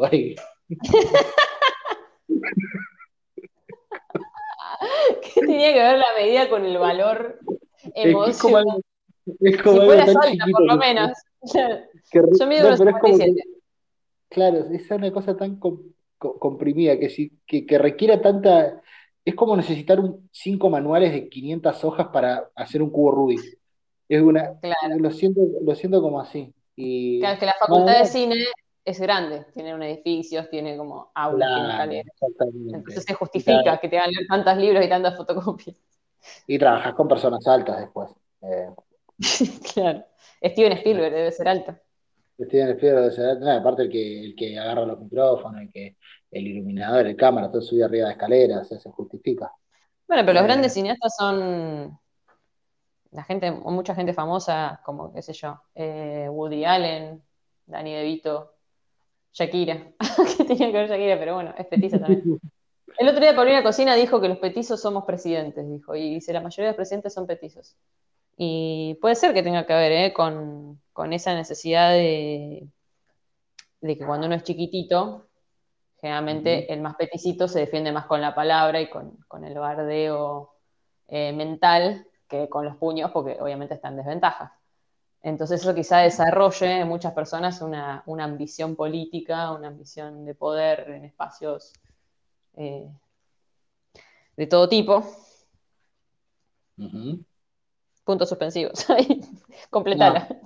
No, tenía Bueno, no. remate. Y razón. Ah, pero... sí. Entonces le dijo, yo no soy esta ciudad. Ah. Eh, ¿cómo es? El remate. Eh, ¿no se entendió ese chiste? Google. No, no lo entendí. ¿De dónde es? Nada, le decía, le hace- no, no es referencia a nada, digo, le hace. Tinelli antes hacía unas, un- unas jodas. Yo sé que te- hablar de Tinelli encima hoy en día es como decir, ¿por qué estás hablando de este Cancelado. Cancelado, cancelado yo también ahora por Tinelista. Sí, vos, vos cancelado. Escuchá, cuando hacían sus jodas de mierda, Tinelli, esas, donde ya yo contaba el chiste y toda la bola, había un chiste que yo miraba las jodas siempre para llegar a ese momento específicamente. Después de eso lo cambiaba. Y lo, lo puedo asegurar. Lo, lo- Te lo juro por mi vieja. Te lo juro por Dalma y Janina. ¡Ay! Se escuchaba un grito ¿viste? de la pieza. ¿Por qué? Se le moría a la vieja. Eh, Ah. la que hacía, ¿Qué hacía mi vieja en mi pieza, no? No, bueno, pero quiero decir. eh, el. No, escuchá. El, había un chiste que hacían que a mí me causaba muchísima gracia, que era que Yayo con- empezaban a hacer la ronda de chistes, entonces el último chiste antes de Yayo lo contaba el Maestruli. Entonces venía el chiste de Yayo, y por él que el Maestruli contaba, no sé, un chiste tipo, ¿por qué los Mamá, gallegos, claro, por qué los gallegos ponen, ponen, eh, ¿cómo es? Muy bueno. Ponen, sí, Tres sí, horas para sí, contarlo. que no se me ocurrió. ¿Por qué los gallegos usan, hacen ventanas redondas? Para que entre el sol, ponele, ¿no? Contaba ese. Entonces venía Yayo, tiraba su chiste, desbarrancaba, se armaba todo el quilombo, yo, y le decían, bueno, eh, ¿cómo, eh, contate otro. Y entonces el chabón decía, bueno, si querés yo te tiro el pie para que eh, empaste y, y enganche Yayo. Dale, le decían. Y el chabón cuando volvía tiraba el pie, tiraba. Y yo le dije, no sé, no soy de esta ciudad. Entonces era como que no iba a salir nunca. ¿Y siempre decía lo mismo? No, tiraba un remate que nada que ver. Y eran muy Ah. graciosos los remates que tiraba, porque lo decía como si estuviera contando el chiste y lo contaba como si fuera gracioso lo que está diciendo. Claro, sí, sí, Entonces, sí. a veces eran remates re largos. Te- Tendrías que Eso- verlo en algún momento. Ah, mira. Bueno, eso a veces lo hacen en las series, ¿viste? Cuando quieren hacer que alguien entre a una reunión animada, siempre está terminando con una anécdota y todos se ríen. Y siempre me parece tan falso eso en muchas películas o series. Es como que entran en la, en la reunión tipo, ah, están todos muy animados. Y yo le dije, deberías arrojar eso a la basura. ¡Guau! Ja, ja, ja, ja! Este es Timmy, siempre nos hace reír. Sí, sí, tal cual. Y, y- ni siempre es un viejo de bigote. Y a mí me causa mucha gracia que en una época en las películas no se gastaba ni un poquito y siempre cuando entrabas decían, y eso fue lo que pasó.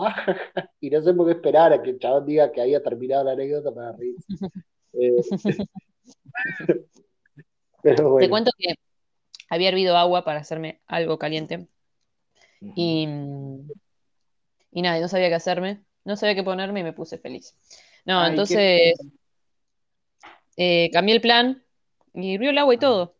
Y me puse a tomar, dije, ah, yo es cierto que tenía esto, tengo un licor de mate. Muy Ah, rico y muy interesante. Así que me puse a tomar licor de mate. Interessant. Un licor interessant. Eh, ¿qué te iba a decir? Eh, eh, ¿a qué sabe el licor de mate? A mate, me imagino, ¿no? A mate cocido, es muy dulce, este que me compré. eh, bastante alcohol tiene.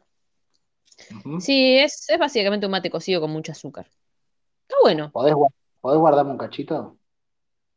sí. O sea, Igual dice que- hecho, hecho en la Patagonia. Así que vos estás más cerca. No, no pienso ir a comprar licor. O sea, no, no cobro mucho y el dinero que Pará, gaste- pará. Esto está elaborado y embotellado por La Scala Licores, Colombia 271, Dina Huapi, Río Negro, Argentina. O sea, estás en la misma provincia. Yo te tengo que ir a llevar. de- y sí. Dinahuapi No. queda en aeropuerto acá, ¿eh? Te queda más cerca vos que a mí. Eh, pero una provincia de la Pero no te estoy diciendo que me traiga boluda, te digo que me guarde un cachito. Cuando te vea, me conviene. Ni, pero primero tomo O sea, Nada, te guardo. Te estoy pidiendo lo tomes todo. No, en realidad, ¿sabes qué estoy pensando? No, en realidad no estoy pensando ni en el valor del contenido ni, ni en las pocas ganas de llevar, sino en la paja que me va a dar envolverlo para que no se rompa en la mochila y todo eso. Me, me da mucho. Me, me Claro, estresa mucho ese tipo de situaciones. Escucha, eh, ¿Qué? nada, o sea, lo podés- lo- se lo puede pasar a buscar por donde esté, o sea, no hace falta que lo traigan. ¿Cómo? Eh, no sé, o sea, es más, bueno, no sé, bueno, no sé, si no de último, bueno, o sea, si, es muy complejo, no, pero, ¿cómo es? Ponele que hiciéramos, el otro día vos tirabas de venir para acá, conocer Roca y picar para el, para el norte. Bueno, pasar para el norte significa pasar por, por, por La Plata. ujú. Y bueno, Ah, y ahí, bueno, y ahí agarras el mate. Ah, es buena. claro. Y nos vamos tomando ahí cierra. Y, y chucamos a la altura de Ensenada. Me encanta cómo todo cierra. Yo me, no, pero más allá de eso, me, me pasa mucho a mí que me, que me trago cuando imagino todo un escenario, por eso no puedo jugar al ajedrez. Eh, yo imagino todo un escenario, cambia uno de los elementos de ese escenario y tengo mucha capacidad de adaptación a nuevas situaciones. Y, y me- me- nos ha pasado de que, che, Edu, me das un consejo con esto, y por ahí la solución era re boluda, che, ¿por qué no vas a preguntar a la otra ventanilla de- del edificio donde se hace el trámite, viste? De las oficinas. sí. Ah, bueno, viste, yo estoy como, no, no, pero pará, pero ahora tengo que volverme y tengo que ir a otra ciudad, y si no tengo los documentos, entonces, ¿cómo voy a volver a otra ciudad? Pero no me van a dejar salir de la ciudad si no tengo el documento, y no sé qué, y es como, preguntarle al otro empleado, ¿viste? A veces la solución es como muy, eh, Sí, muy básica y muy sencilla, y yo me, me se estructuro muy fácil. Yo soy de esas personas que preguntan y preguntan y preguntan y preguntan hasta que eventualmente eh, llegan a- al lugar adecuado. Eh, de hecho, más que usar, bueno, en las ciudades, en las ciudades, en la ruta no, pero en las ciudades más que usar GPS, me gusta ir preguntando. Ah, mira vos. Eh, detesto, A mí no. La gente, la gente contesta cualquier cosa generalmente cuando preguntas dónde queda el lugar. Yo uso mucho Sí, el, pero- no el GPS, pero sí uso mm, el mapa. Y el mapa digo, pará, estoy acá, entonces tengo que ir para acá, me, me ayuda mucho el mapa. ¿Sabes lo que me di cuenta el otro día que me pasa a mí?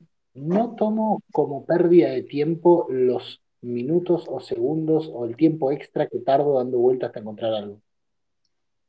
Ah, yo sí. O sea, bueno, yo ponerle, si, si me tengo que, más si me tengo que subir a un auto, Pero porque me estresa, me estresa mucho todo eso a mí. Ah, no, yo voy tranqui, yo voy paseando, ¿viste? Yo siempre me pongo música, voy charlando eh, o algo, entonces es como hasta que llego ahí la voy pasando bien, cuando llego ahí la voy a pasar bien, eh, como que no, no, no, no padezco, ¿viste? El tema de, uy, me equivoqué, tengo que ir. Salgo una vuelta en las grutas con, con No, una cosa es equivocarse, una cosa es equivocarse, otra cosa es tener que estar preguntando. A mí me, me- me cansa mucho eso, tener que estar preguntando. No, Por ejemplo, no es lo mismo, y que es equivalente a esto, no es lo mismo decir, che, me voy a Mar del Plata, me tomo ahora un tren o un auto o un micro, cuatro y seis horas, llego. Que decir, tengo que ir a, no sé, Vicente López, qué sé yo, algún lugar, algún lugar en el imaginario ahí que no sé cuál es, del Gran Buenos Aires. Y tardo Sí. cuatro horas o tardo seis horas, pero no es lo mismo porque tengo que tomar un subte y de ahí me tengo que bajar y tomar el tren y bajar y no sé qué y poner la sube no sé dónde. Y es como que todo tenga muchos tramos. A mí me, me, me embola mucho que las cosas tengan muchos tramos y tu, mucho trámite de bajarte, de hablar con alguien, de presentar, de no sé qué, poner carita. Toda la cosa social me desgasta más que por ir hacer una caminata al lado de la playa que dure tres horas. Ah, bueno, a mí me pasa, eh, claro, eso no me jode tanto. Me, me jode, o sea, no me gusta ni en pedo no saber dónde voy si tengo que enganchar ruta. O sea, si tengo que ir de una ciudad a otra, sí, marcame dónde voy porque, por lo menos para llegar hasta la ciudad, ¿viste? Ahí ya no, no pregunto, pero si una vez que llego, no ¿Sabes manejar mucho en ruta? Sí, más o menos ahora me estoy acostumbrando bastante. Ah. Me estoy acostumbrando, me pone un poco nervioso. Eh, es una cierta concentración que hay que tener que es necesaria. Ajá. Eh, pero, pero cosa, la estoy manejando bastante, bastante bien. Eh, sobre todo le estoy enganchando la vuelta a que me está empezando a gustar manejar. Eso ya es un, un golazo. ¿Antes no lo disfrutabas?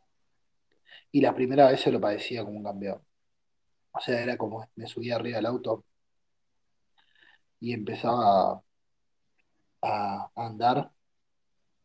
Y ya cuando venía un auto que me iba a cruzar, viste que te cruzabas por ahí en el camino, Ujú. de vuelta o la ruta, y ya me ponía todo tenso. Sí, me ponía todo tenso, iba mirando bien que no me lo chocara. Ah, pero vos estás Ahora, hablando en la ruta. Antes, o sea, eh, dentro de- del pueblo, de la ciudad, no lo sufrías el manejar. es un poco más todavía estresante manejar la ciudad, la Mm. ruta. O sea, Ah. Tiene, sus cosas y sus cosas. Por ejemplo, eh, manejar en la ciudad en, lo que tiene es que eh, nada, todo el tiempo estás eh,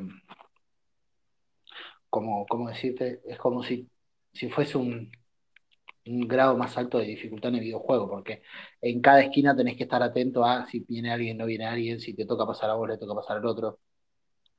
Eh, es más probable que se te cruce alguien caminando eh, a mitad de, de cuadra. eh, Claro.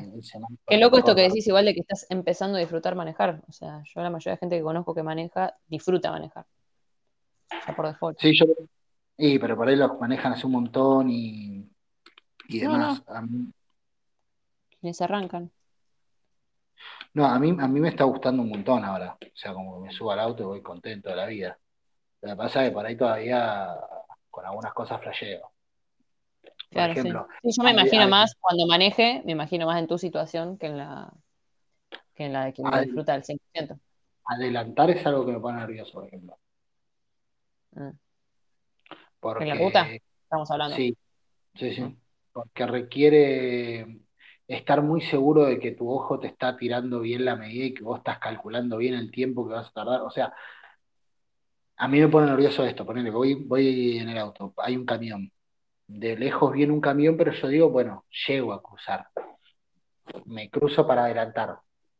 Aprieto el acelerador, tengo que confiar en que el auto va a tardar el tiempo que yo calculo que va a tardar en hacer la aceleración suficiente como para pasarlo, a la par que todos nos estamos acercando todo el tiempo. Claro. Eso me pone nervioso. Bueno, yo me, yo me pongo muy nerviosa cuando estoy al lado de alguien que adelanta. O sea, cuando estoy de copilota. Eh, me pasa eso y que veo cómo, cómo no te pones nervioso vos y veo que la persona que maneja, que por eso me llama mucho la atención lo confiada que es la gente que maneja, pues yo, che, ¿cómo, cómo no te estás cagando en las patas? Y yo me estoy cagando en las patas. Como, no, no, yo sé no lo que hago, yo sé lo que hago. ¿Eh? Porque no piensan. Claro, será eso. No, no estás pensando, en ese momento no estás. Por ejemplo, a mí por, en ruta, por ejemplo, si es un auto y eso, más bien no me, no me da adelantarlo. Si es un camión, sí, porque una, te rompe las bolas, va muy despacio en general, y la tercera es que si vienen con caja y eso, te puede pasar que se caiga alguna, pasa seguido, y terminas teniendo un accidente. Eh, Claro. no, no tipo, no tipo cosa, no tipo la película esta. Destino final. Destino, claro, no tipo Destino ¿Cómo me, Final, pero cómo me gustaba esa película era chica? Oh, lo que flasheaba con esa película, por Dios. La, ¿Te la la gustaba? viste, ¿La sufrías o la...? La uno, yo vi la uno cuando recién salió. Yo creo que si la viera ahora... Porque yo ahora tengo miedos que antes no tenía. Yo, por ejemplo, ahora tengo vértigo, ahora tengo como situaciones que cuando tenía 20 años no, era como muy inconsciente con todo. Ahora soy muy precavida de las cosas, esto sí, de pensar que puede llegar a pasar. Entonces esa película la veía como, como qué divertido y me recagaba de risa. No, me acuerdo que fue a ver la 2. eh, fuimos a ver Destino Final 2 con unas amigas al cine, ¿entendés? Fue como, vamos a ver esto. Y después ya era como, no, qué divertido, vamos a ver esto. Y o sea, nosotros nos reíamos porque nos divertía. Va, éramos dos que nos reíamos y una que, que lloraba, básicamente. Y era muy divertido el contraste. Porque yo miraba para un lado y había una que estaba pero agarrándose la panza y la otra que estaba tapándose la cara. Era Paula y Florencia, que eran mis, mejor- mis dos mejores amigas en ese momento. Y, era, y yo era muy gracioso, pero miraba para un lado y miraba para el otro y era completamente opuesta la reacción a que una persona estuviera prendiendo fuego viva en la pantalla. Y después era como tradición, como, oh, salió otro Destino Final, vamos a verla, Destino Final 3, Destino Final 4. Y después muchos años en algún momento alquilé la 1 para ver cómo empezaba toda esta historia. Pero sí, la primera que vi fue la 2. No, yo la primera vez que vi, la primera que vi fue la 1. porque, ah, Hay una cosa. Mi hermano nos había comprado una computadora bastante buena para la época, pero no, no, no, no la, la optaba para ella y nada por el estilo. No era una computadora, pero mi hermano justo se había hecho amigo de gente que manejaba ciertas cosas, entonces como que nos instalaron programas de reproducción de video, viste, cosas que en esa época no. Adelantadas, claro. Adelantada, el Winamp. Yo me acuerdo, perdón, ¿eh? Yo tenía el Windows Sí. 97. Yo también, no, no había muchos que tenían computadora de mi, de mi grupo. Eh, como que todos tenían cosas re tecnológicas y todo, y yo me sentía como que no tenía nada, pero justo la computadora fue una cosa como que mi viejo fue bastante pionero, y nos compró una computadora y estábamos alucinados. Y, Claro. y me acuerdo que en una carpeta de la instala tipo de panel de control, qué sé yo, era como, viste, tenía pocas carpetas, uno tenía pocas cosas. Y había una que venía con el sistema, que era Windows, sorongas de Windows, viste, como que mira lo que te trajimos, como bonus track, ¿entendés? Es como que este horno viene con una cuchara instalada en el costado. Eh, entonces era como esta computadora te trae como de regalo tres videos, y eran dos videos musicales. Y una mina que no la conocía ni el loro, y la canción era como. Pero era reproducir, y vos veías que se estaba reproduciendo una mina que cantaba y un video en esa pantallita. y más allá de que sí. existía la televisión y existía todo, que se reprodujera en la compu, era como Era un flash muy fuerte para mí. Era como, Era mirá, y jugar a, los jueguitos boludos ahí que aparecían en la computadora era como, también era como, Y lo- no puede ser que Y lo veías 50 veces. Sí. video, ¿no? Sí, Lo- sí. Lo veías dos mil veces. Bueno, vos pensás todo eso, pero mi hermano empezó a conseguir CDs y un día se llevaba la computadora a la mierda. y Yo la primera vez estaba a las puteadas y después volvió. La primera vez fue un flash. El chabón se llevó la computadora y, yo estuve todo el día las puteadas de pelotudo que se lleva la ¿quién se cree que? Era chiquito ya. Tendría 10, 12 años. Y cuando vuelve tenía que estar al Winamp, el reproductor de video. Había bajado El Señor de los Anillos, Matrix, eh, Destino Final. Fa. No me acuerdo, no me acuerdo qué otra película más. Eh, videos de Bon Jovi, de Britney Spears. eh, tenía, bueno, Winamp con un montón de música para la época, ¿no? Poner, no sé, 150 temas para nosotros era como si tuviéramos todo Spotify. Eh, y así, ¿viste? Y llegó con todo eso, pa, puso la computadora ahí y yo me quedé como, o sea, puso la computadora, prendió, yo todavía lo estaba puteando, ¿viste? Prendió y me dice, mira, boludo. Y empezó, ¿viste? Eh, CD, ta, mete Matrix y nos quedamos todos, nos quedamos. Y yo decía, esto está pasando en mi computadora, o sea, el chabón se metió en mi hermoso, computadora. Qué hermoso. No, no, no, aparte era de todo, porque trajo de todo. Era música, que era la época donde todavía escuchabas música sin tener que hacer otra cosa. Yo me acuerdo que ponía el reproductor de Winamp y, y habría, viste que tiene, tiene el Winamp tiene como esa cosita que es como el ecualizador que te va mostrando las cosas y te hace como fondos Sí. locos. así. Yo ponía la música y ponía eso y me quedaba mirando eso como si estuviera drogado, pero con 10 años. Eh, Yo leía las letras, yo agarraba el, el librito que venía con los CDs y Mm. leía las letras mientras iban sonando las canciones. Ay, bueno, yo no tenía el CD, yo no tenía el MP3 ya. Era más top todavía. Era, pero fue como muy flashero porque no lo tenía nadie eso. Y yo me quedaba así y miraba el coso ese y me caía la baba, ponele. Y escuchaba una Era muy canción, mágico, era muy escuché, mágica la comunicación. escuchaba una canción, miraba eso y pensaba en la, en la nena que me gustaba, ponele. Y era Ah, eso, era, era eso a lo que dedicaba mi, mi jornada. Me acuerdo, y es más, una, una, un bueno, recuerdo otra muy que, otra, por ejemplo, que es de muy de nuestra época, es escuchar con el Walkman o el Discman, depende de la época, en tu habitación con los auriculares puestos para no romper las bolas a la familia mirando el techo. Entonces uno dedicaba a estar tirado en la cama a escuchar música, o sea, era eso. Y no estoy haciendo más nada que escuchar esta canción que es mi canción favorita o mi disco favorito o mi cassette favorito. Y era algo muy lindo. ¿Qué, te- qué tema gastaste con el Walkman? Que, que- ¿Hace falta que lo diga?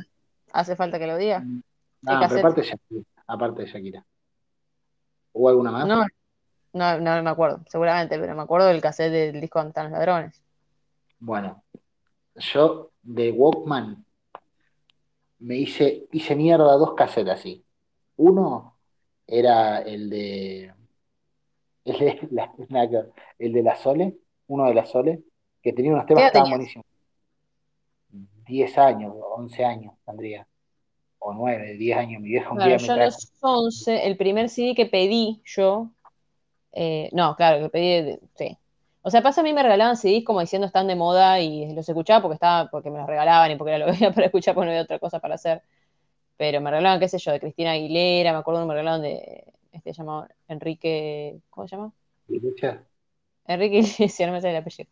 Eh, pero el primero que yo elegí fue el de Shakira, ¿viste? Eh, CD. Y después, claro, cassettes. Yo tenía un cassette que me lo regaló alguien que lo había grabado de- del disco donde están los drones, que era lo único que ponía por en. Porque yo tenía CD. Para escuchar el CD tenía eh, la computadora solamente. Y para escuchar cassette tenía el Walkman. Hmm. Entonces, claro, una amiga, una compañera del colegio dice, mira, tengo este cassette, te lo regalo, que te- está grabado para que lo puedas escuchar también en el Walkman, o sea, fuera de tu casa.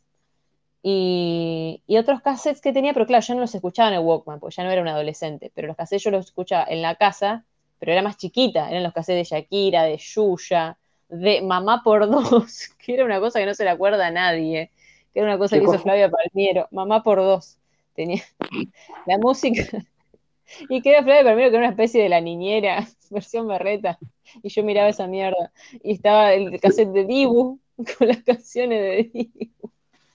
Tenía, tenía como para completar un cassette, tío. So- era, recurraban con los cassettes en esa época. O sea, como que de golpe Sí. ponía que, que pasaban dos canciones en la serie y diez ma- la metían aunque no aparecieran en la serie. Las inventaban en el momento para venderte un. Sí, mal. Viste, era como Dibu, chancho. Y vos decías, esto no Claro. salió nunca la serie. Era un nunca curro, claro, tal cual. Pero bueno, pero a- te se- al contrario, te sentías como, wow, te- conozco contenido exclusivo que viene en el, en el DVD, ¿entendés? Material extra, aunque no salió en la serie, eh, está reservado para la gente que paga, como yo, una entrada, No, pero una entrada aparte, aparte, era re ladri, porque por ahí metían cinco temas que era un chabón con una guitarra, que capaz que era el que sabía tocar la guitarra y lo escribían ahí antes de grabarlos. olvídate, claro que sí. Igual, mucho, en esa época curraba mucho con los álbumes. La, la, la diguita que habrá levantado esa gente con esas cosas, porque los pendejos compramos todas esas mierdas. Con los álbumes, con, con los álbumes de figuritas, digo. Con los compactos y cassettes, viste que siempre te decían, en compactos y cassettes. Eh, con las golosinas, porque siempre te viste, siempre te venía el chupetín de Dibu, siempre venía el, el chocolatín de chiquititas. Sí, sí, sí. Después venían las revistas. Ah, yo tenía la revista de chiquititas también compraba. Y después venía obviamente de. ¿Qué? En el alfajor de Telenoche investiga, te traían de todo. cualquier- No existía, pero hubiese sido. Te metían, te met- todo te lo hacían golosina, es verdad. Ay, qué gracioso. Así que sí, Santo Villansanti y Laura Santillán, viste la, apare- aparece en el envoltorio. Con cara de culo lo doy, ¿viste? Ni siquiera, ni siquiera sonriendo para, ni para el alfajor sonreían. Claro. Ah, Ay, qué buenas épocas. ¿Cuánto menemismo? ¿Cuánto menemismo que hemos, tuvo respirado? un montón, tuvo un montón de mierda, pero tuvo su, a la nostalgia le hizo muy bien el menemismo. Ah, sí. Sí, sí, el paraíso perdido. De creer que estuvimos bien cuando en realidad nunca estuvimos bien, pero hacer de cuenta que. sí, pero aparte, viste, que tiene esa cosa, porque en el momento parecían avances de la concha de la lora, viste, y vos te ponías a ver, yo me acuerdo, yo, mira, eso no es menemismo, ya esto es dual de, creo. Operación Triunfo, la primera Operación Triunfo acá en, en la ciudad, en todos lados fue un boom, pero acá en, en Cipolletti, que era donde yo vivía en ese momento, fue un boom el triple, porque Claudio Basso es de Cipolletti. Entonces, Ah, imagínate que éramos todos como, wow, Claudio, qué sé yo, una fanatismo. Y yo particularmente, pero estaba vuelto loco con Operación Triunfo, pero encantaba. disculpame, ¿Operación Triunfo en qué canal lo pasaban? En Telefe, en Telefe. Ah, yo no Yo lo no vi. miraba, yo no te miraba un no programa, yo no te miraba un programa del 13. Yo era igual, ¿eh? En mi casa, era mi casa era Telefe. Telefe. Es que el Team 13 era muy porteño. Para mí siempre el 13 fue muy porteño, muy que, que había chistes muy internos de, de, de- de- del- de la 9 de julio y Avenida Corrientes, como que había una cosa que era como muy de los, de los, de los piolas, ¿viste? De, de que somos de acá. Y Sí, Telefe era sí, un poquito más federal, me parece. Siempre me dio esa sensación. Aparte, a mí, ¿sabes? Siempre me dio la sensación como de que el 13 siempre me pareció como que ahorraban en todo, ¿viste? Ah, mira. Eh, como frenos, marca de audio. El artista de la presentación fue Isabel Pantoja, como la presentación de Monorriel. Eh, Ah, y, y Telefe como que trataban los chabones. O sea, como el orto, ¿no? Obviamente. ¿no? Era más Disney Telefe. A mí siempre me dio sensación, o sea, con lo bueno y con lo malo. de que era, todo un mundo de fantasía, era todo un mundo de eh, el mundial, mirá la selección, Maradona, mirá Cris Ah, Morena, chiquititas, todo era eh, el eh, Tinelli, Videomacho, ah, Susana Jiménez, todo era como más estruendoso, todo tenía como una cosa mucho más de Claro. castillo de hadas. Y el 13 no es que era la Warner Bros. El 13 era el 13. Uno era Disney y el otro era el 13. Sí, claro, el otro era, no sé, Poliladron, todas esas mierdas nunca la vi, ¿viste? Claro, Carola Cassini. Ay, Dios, boludo. No, no, jamás, no, no, no sé ni qué fuera del nombre. Bueno, por eso te Em, preguntaba, porque Operación Triunfo, claro, era Telefe, qué raro que yo no lo haya visto. Yo miré eh, Popstars. y pero por ahí, porque eh, al toque engancharon con Operación Triunfo. No, no me llamó la atención, no sé por qué no lo habré mirado. Capaz que no pegó tanto en La Plata. Ta- También Operación Triunfo fue un, ser. una- fue un programa que pegó mucho en los lugares donde había participantes. Pone, los cordobeses se deben haber visto todo en la primera Operación Triunfo. Porque ellos tenían a Pablo Tamanini y eh, fa, deben haber estado vuelto loco. Los chaqueños lo mismo porque lo tenían a Fernando. Eh, los pampeanos lo mismo O quizás, ¿sabes lo que fue? Mira, ¿sabes lo que fue? Yo me acuerdo del gran el primer gran hermano me la flashó, me flashó muchísimo. Fue como, qué loco, un montón de gente. Claro, pero, pero escucha, un montón de gente encerrada y no sé qué, y, y es una locura. Y imagínate que, claro, que esta gente que, que no sabe lo que está pasando afuera y, y no se conocen, y están entre ellos, y están encerrados y no conocen el mundo exterior, es una locura, ¿viste? Era como algo muy novedoso. Entonces, cuando hacían el 2, es como hacer, no sé, decir una película que sea impactante, ¿entendés? Que te haya volado Sí. la cabeza.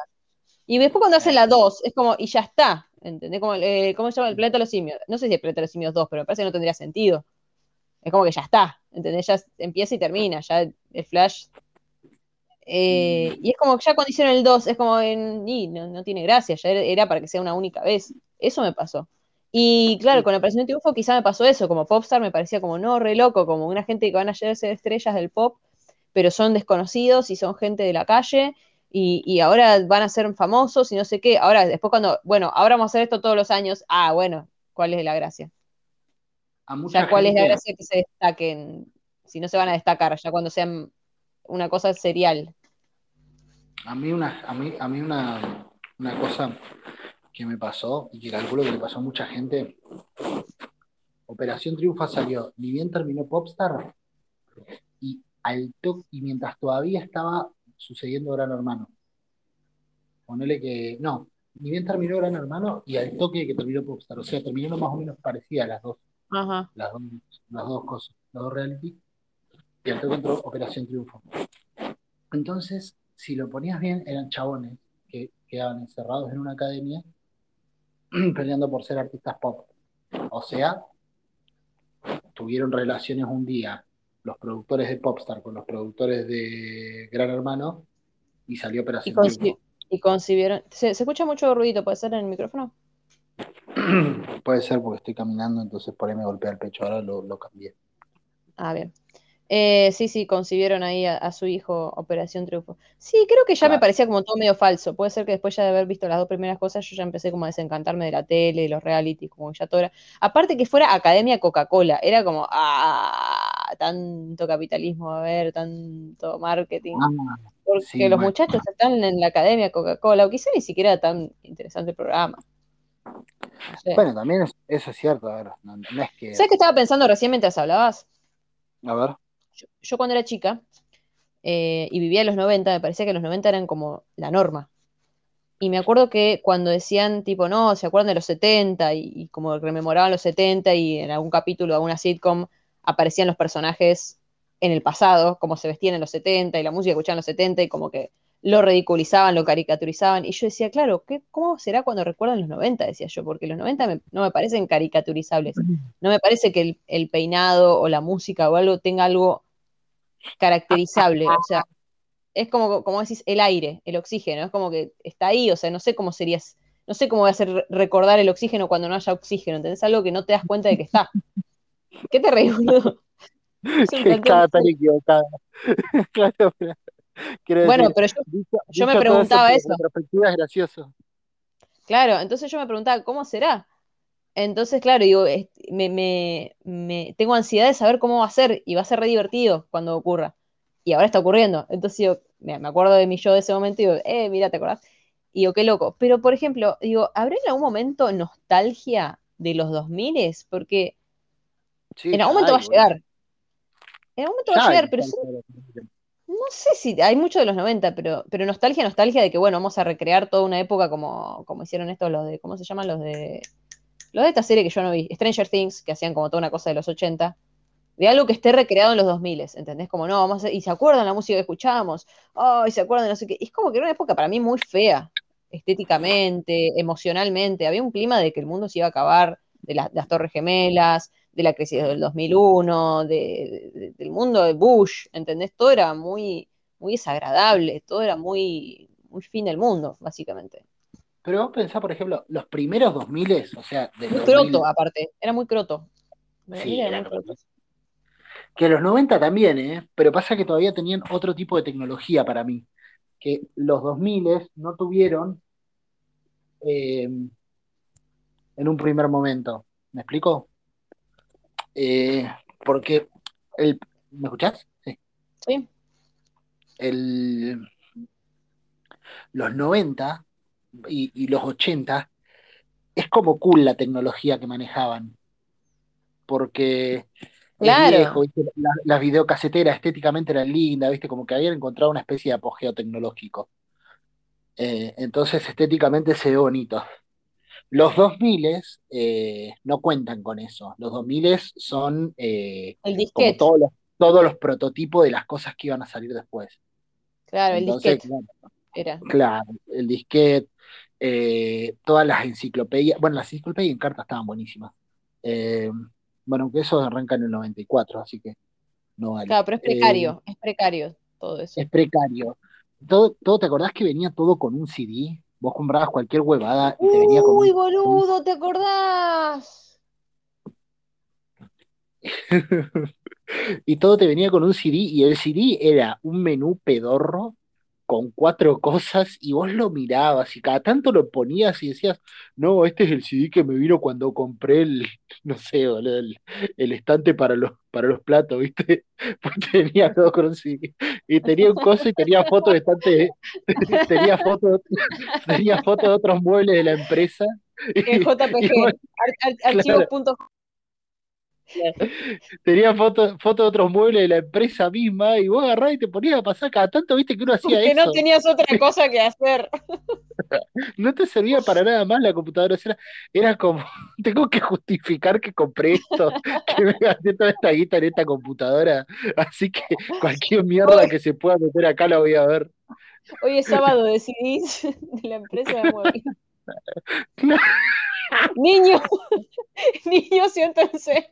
Hoy vamos a ver los CDs que nos regalaron las marcas. Sí.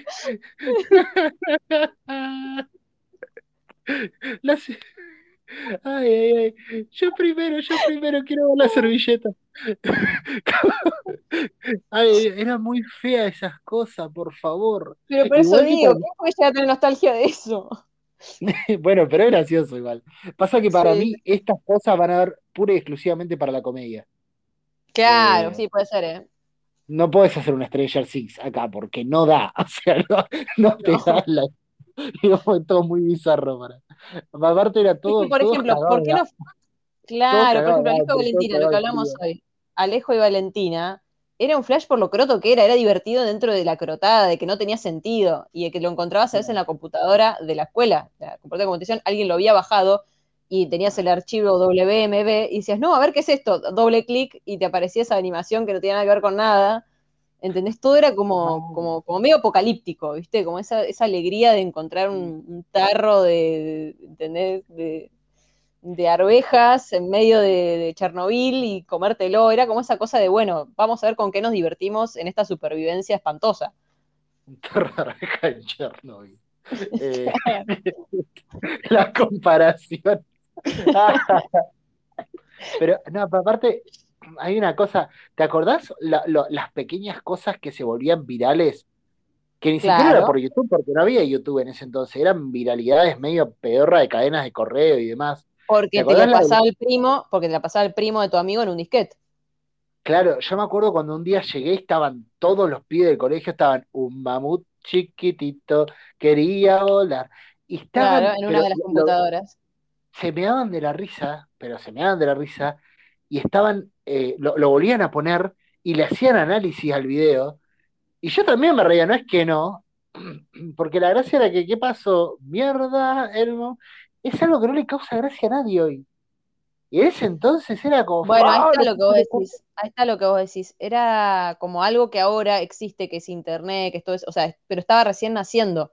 En cambio, vos decís, los 80, los 90 llegaron a su apogeo, entonces estamos viviendo una época de apogeo de, del videocassette, eh, de la televisión, del cable, de un montón de cosas que estaban recontra desarrolladas, de algo que existía hace mucho, pero que ya había llegado a unos puntos muy copados, a unos niveles muy copados. En cambio, esto estaba empezando algo nuevo, pero estaba en su estadio más croto.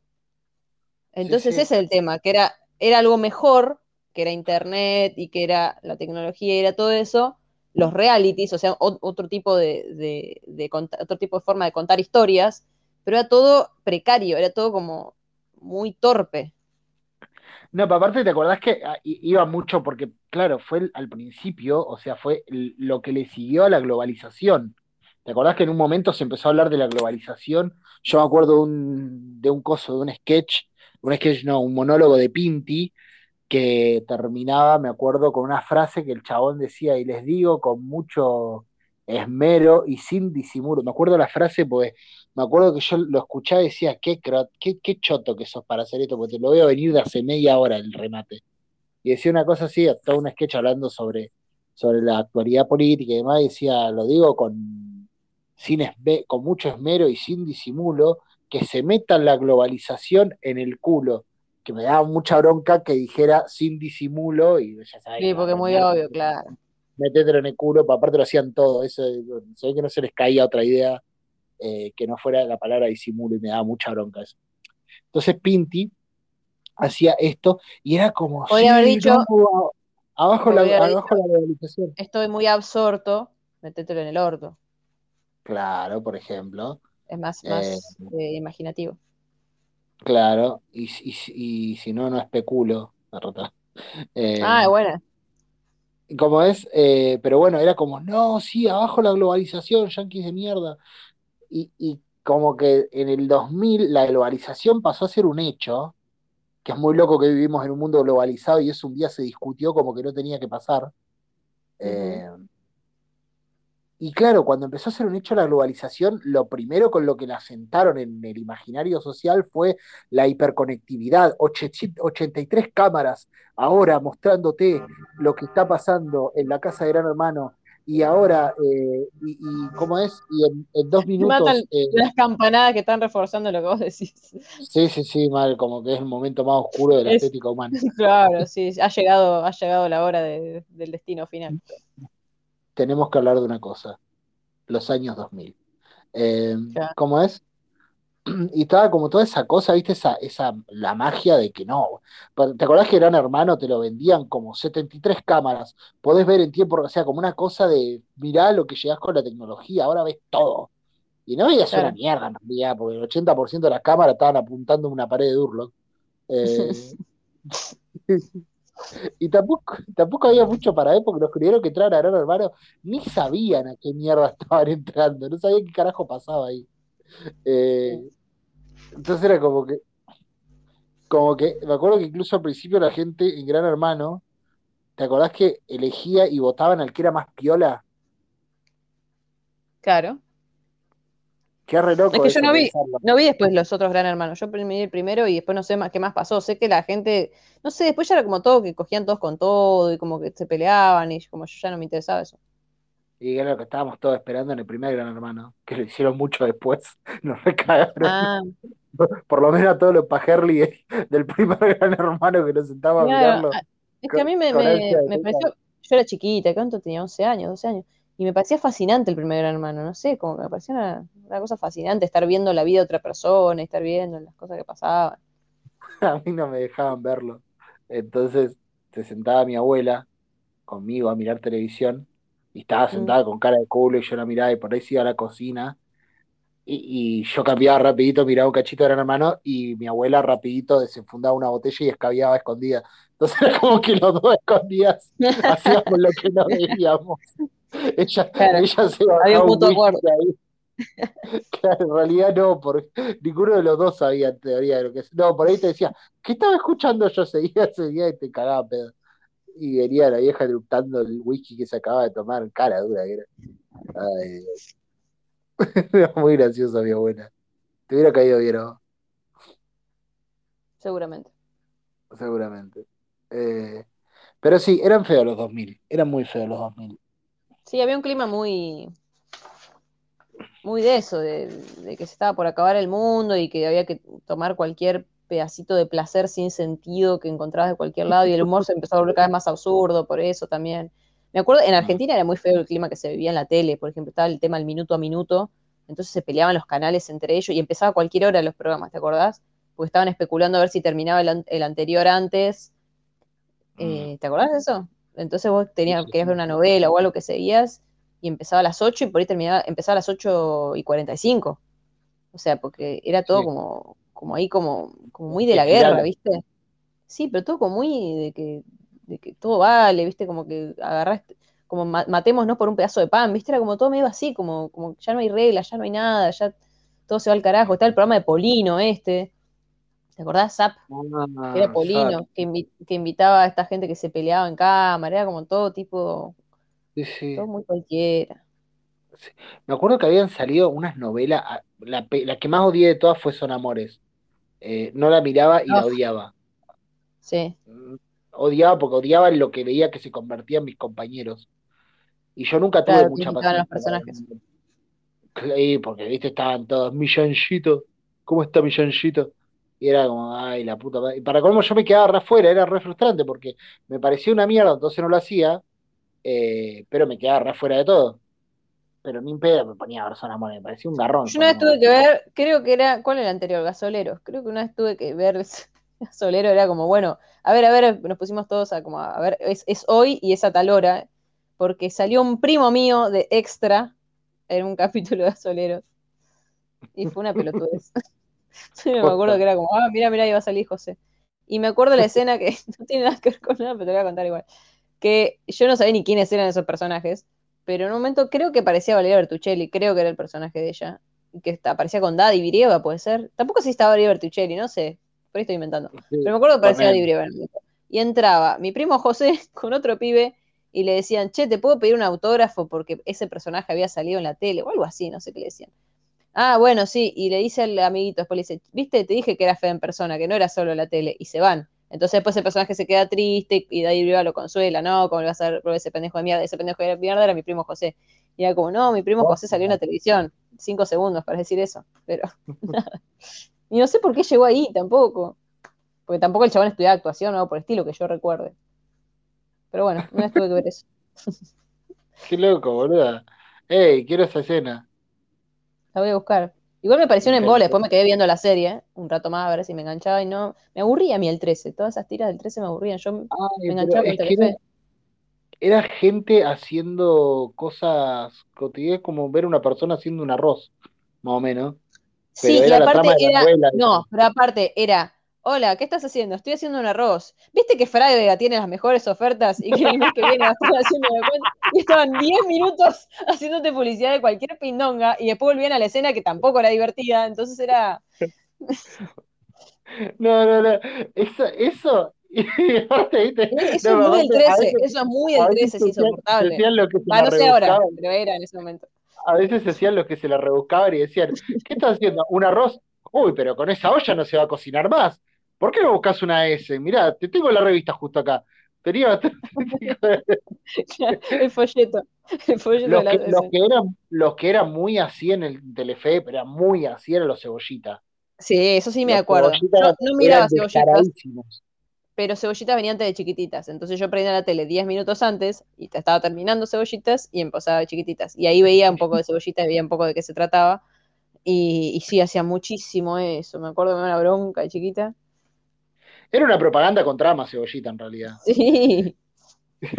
Era, como un, programa de Sprayet, nada más que habían decidido hacer una ficción para venderte las mayonesas y todo. Tengo eh, entendido que era un programa que salía mucha plata, que era bastante caro de hacer. Eso lo entendí yo una vez a, aquí, que el, autor, cuando nos, contó eso.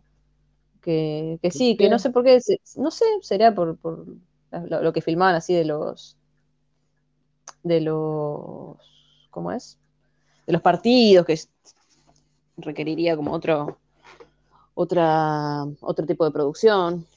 Era re sencillo lo que Es verdad, sí. Ahora, ahora, que estoy pensando, chiquititas tenían una superproducción, hacían cosas mucho más zarpadas. Comparado era una locura lo que hacían en chiquititas con seguridad. ¿Vos viste alguna vez un Quizá tenía menos rating. Quizá tenía menos rating, entonces se justificaba menos y por eso tenían que meter tanta publicidad.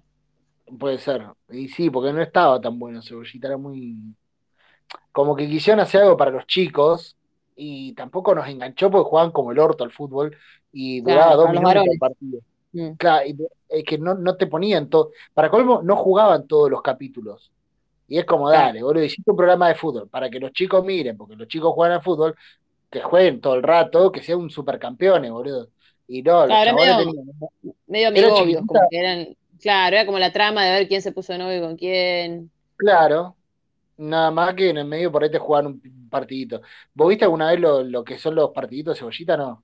Así, sí, sí, sí, yo los veía, me parecía un embole. No, pero ¿los has visto ahora con, los ojos de adulta? No. Es, los chabones ponían una musiquita que era tipo tan, tarán, tan, tan, tan, tan, tarán, tan, tan, tan, tan, tipo, viste, esas de academia, esas cosas. Sí. Bueno, ponían eso y ponían el partido en tiempo real, o sea, un picadito de pibes en una canchita de fútbol 5.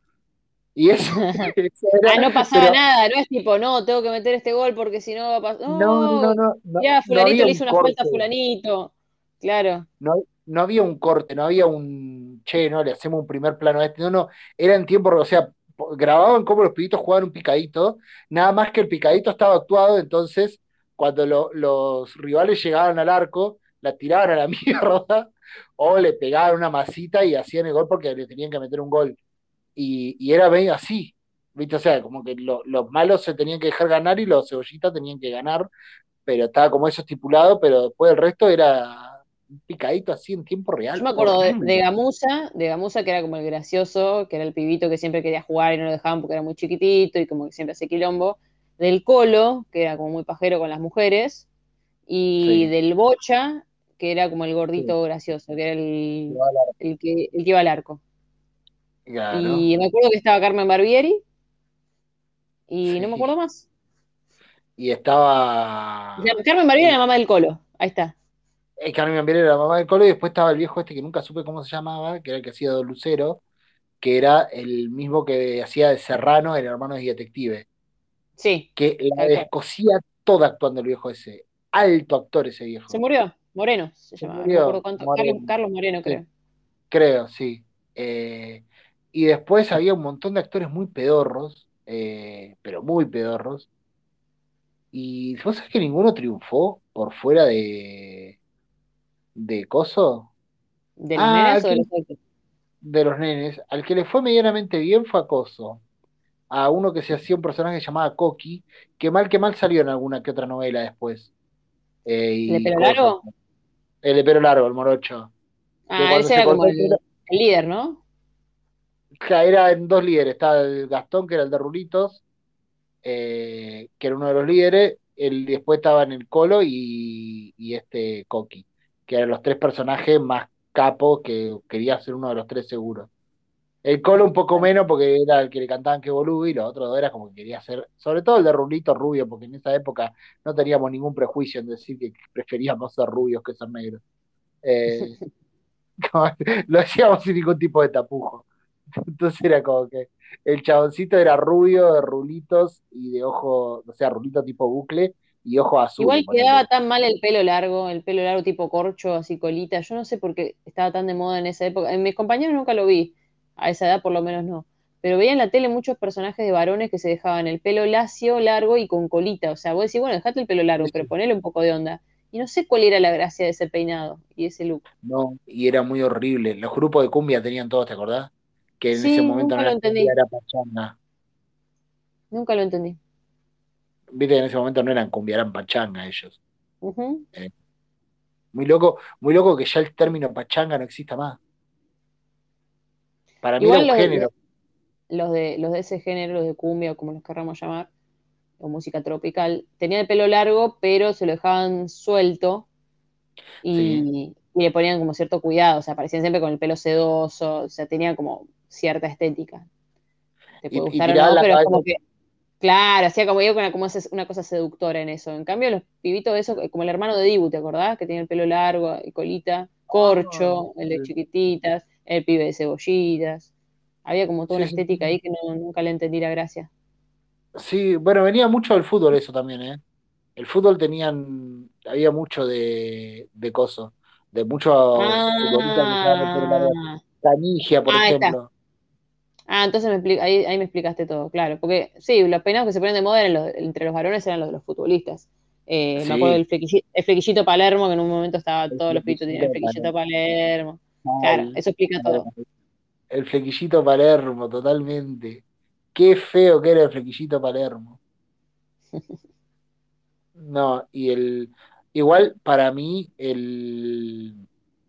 Entre los peores looks que hubo, está el peinado Flower. Sí. en- entre los peores. Porque parece que no fuera tan feo, pero donde te pones a hilar fino era espantoso. ¿El peinado feo Era para cuál es? Mucho pelo, lacio, pues no puede ser de otra manera, como batido y después tirado abruptamente hacia el costado, casi, casi como si te pusieses un, un, no sé, un, un agarrase un poco de paja de un pajar y te lo tirás en la cabeza así, pero mirando para el costado. Y te No tapaba medio un ojo. ¿Te acordás? Ah, ahí está, cuando dijiste tapado medio ojo, sí, ya lo entendí, claro. Me lo estaba confundiendo con el peinadista Justin Bieber, que al principio Justin Bieber tenía todos los pelitos en la cara. Que, que tenías todo, Claro. todo el flequillito hacia adelante, todo el, eh, que te tapara los cachetes, como todo el pelito yendo hacia la cara, pero eso es otra cosa. No, no, claro, Claro, el que te apaga un ojo, más ordenado. me acuerdo que sí, que momento, aparte, las pibas, las pibas tenían todos el- un flequillo Todas. costado que les tapaba el ojo.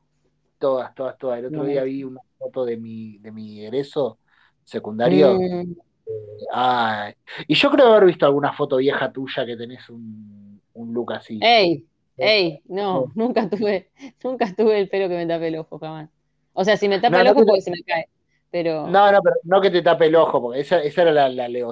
Pero después tuvo sus variantes donde, la gente regulaba un toque más y decía, bueno, esto es mucho, pero acá me queda lindo. Y tampoco. Eh, o sea, en ese momento sí, pero a, a la larga es como, mm, es como me imagino que debe ser los que se usan el corte Cerati, el corte Soda Stereo. Oh, qué feo. Pero bueno, por eso yo te digo, ¿cómo puede ser que haya gente que vaya a tener nostalgia en unos años de eso? Y que se hagan Stranger Things de, de, de los 2000. Era muy feo, boludo. Era muy feo todo lo que pasaba.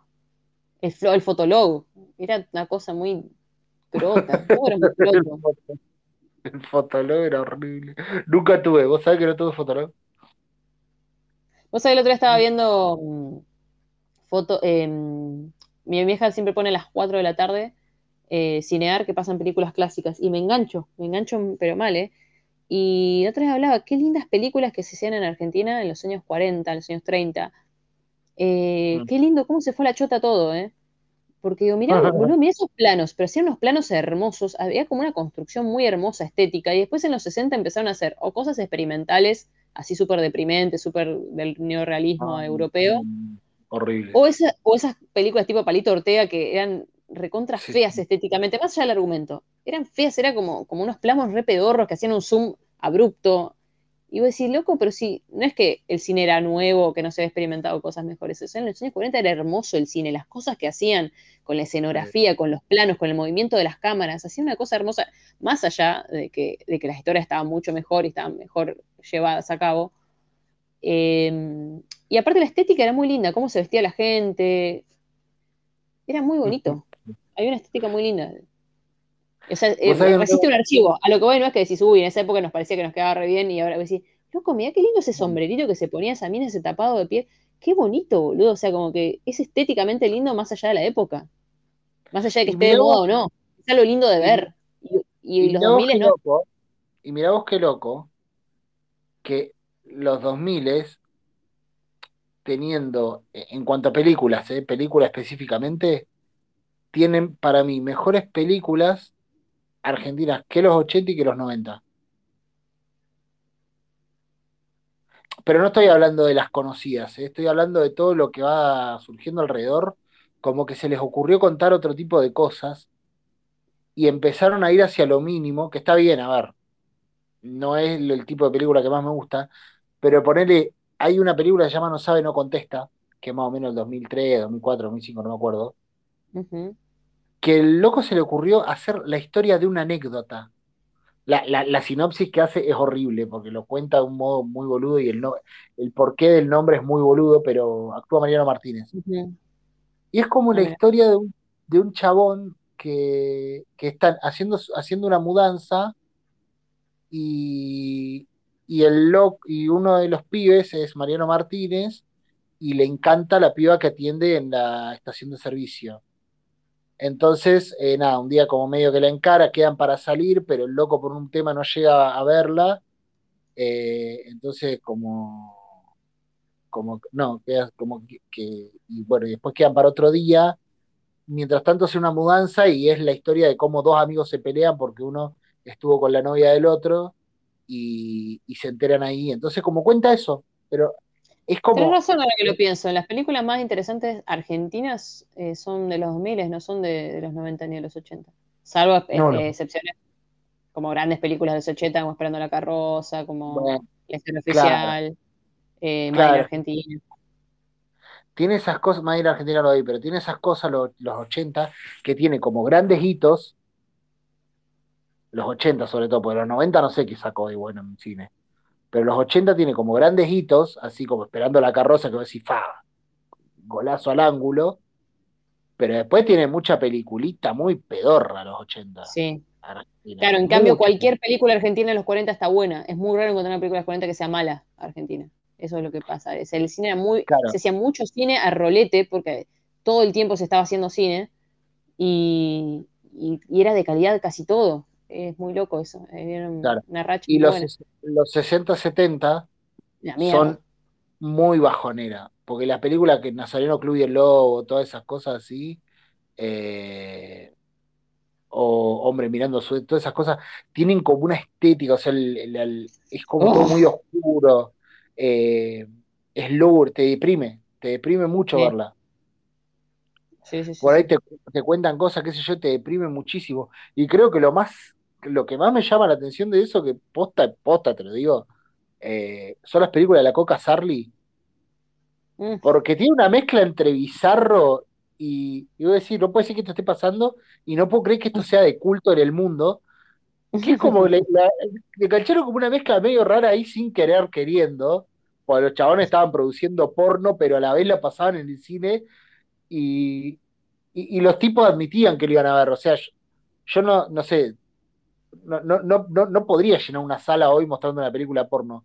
En ese entonces sí, estaba la coca ahí. Es como muy raro eso, pero sacando eso, eh, es un garrón. Y los 90, la única película que se me viene en este momento a la cabeza. ¿El hijo de la novia digo, de los 90? No, es de los 2000, el hijo de la novia. Ah, claro. Eh, la única que se me viene a la cabeza de los 90 es eh, Caballo Salvaje. Ah, Que mira. yo digo, está buena. No sé si te vuela la cabeza, pero está buena. Hay algunas más, me parece, de, de- de Federico Lupi o de, o de, ¿cómo se llama? O de Héctor Alterio, que son consideradas como medio de culto. Hay Coso también de los 90 está, qué boludo. eh, Tango Feroz. Ah, sí. Bueno, eh, en la misma, en la misma sintonía más o menos, eh, lápices, La noche de los lápices, ¿no? De los 90, sí. Sí, bueno, para mí La Noche de los Lápices es un garrón igual. O sea, Sí. me- Sí, sí, sí, es un garrón. eh, la, la vi hace poquito. Mi hermana quería verla, nunca la había visto. Y me decía, no, la quiero verla, quiero verla. Le digo, bueno, la miramos, pero yo no le voy a dar bola, le digo, La Noche Yo la ponemos, mirala vos, yo no la, yo no doy pelota. Es Pero es muy como Tango fuerte. Feroz. la- Es nostálgica de los 70. Es... Sí, pero aparte. Y Tango Feroz me pasaba lo mismo. El final de Tango Feroz me la rebaja a mí. Mm. Son películas que termino de ver y termino triste de verla, pero no triste como, uy, qué final tipo Titanic. No, triste de, che, loco, si tengo una soga a mano, por ahí me lo considero, boludo, el, el- el suicidio. Eh, son muy garroneras esas películas. Sí, sí, sí. Eh, que no me pasa lo mismo ponerle con Garage Olimpo. No sé si viste Garage Olimpo. No. También es de lo mismo, me la recontra baja, re impactante, re fuerte, pero por alguna razón, debe ser porque, no sé, no sé por qué. Pasa que en La Noche de los Lápices e- es como choto decirlo, no es que está llena de golpes bajos, porque no podemos hablar de golpes bajos en esto, pero es como que está llena de, eh, de como que te está mostrándote todo el tiempo lo, lo que pasó y, y lo grave que fue y lo duro y Claro, muy crudo, muy crudo. muy crudo, que el Garage Olimpo también lo tiene, eh, pero de un modo muy desespera, es muy desesperanzadora. Bueno, Olimpo también, Claro. ahora que me pongo a pensar, no hay películas de la dictadura que no sean desesperanzadoras. No, al pedo te dije, pero Garage Olimpo también. Bueno, pero los 2000 tienen a Val- Valentín, por ejemplo. Valentín es un peliculón. Sí, me acuerdo de las figuras de cine. No sé si también en ese Fred de los 2000 o ya de 2010. De los 2000. Ahí va, sí, ya tenía, había otro clima, ya se estaba buscando otra cosa. Ya estaba, Sí, se estaba asomando la cabeza como decir, bueno, a ver, ¿a dónde vamos ahora? Ya está, ya nos quejamos lo suficiente de que el mundo es una mierda. Bueno, ¿qué hacemos ahora? Sí, el cine estaba respondiendo de una forma que no estaba respondiendo la televisión, que la televisión era como a coger que se acaba el mundo. claro. Pero, no, ah, bueno, pero antes el cine era así, viste que antes todas las películas argentinas tenían esas escenas de sexo medio pedorra, eh, obligadas, sí o sí. Escenas Mm. de sexo y puteadas tenían las películas argentinas antes. Sí, Yo me acuerdo, sí, sí, sí, era, eran chabones puteando a los gritos siempre, como, como que esto es realismo, chabón. Eh, hijo de puta, hijo puta, hijo puta. Eh, y después escenas de sexo así como medio sacada del orto. Tipo, eh, esta película, El Desvío, que cuando era chico me encantaba y después la volví a ver de grande y dije, no puedo creer que me gustaba esta mierda. ¿Cuál es el desvío? Uy. Una que actúa Pablo Echarri, Gastón Paul, Ah. eh, Nancy Duplat. Ah, no, no. Y Me acuerdo de una de Pablo Echarri con gallegos. Y Federico Delía.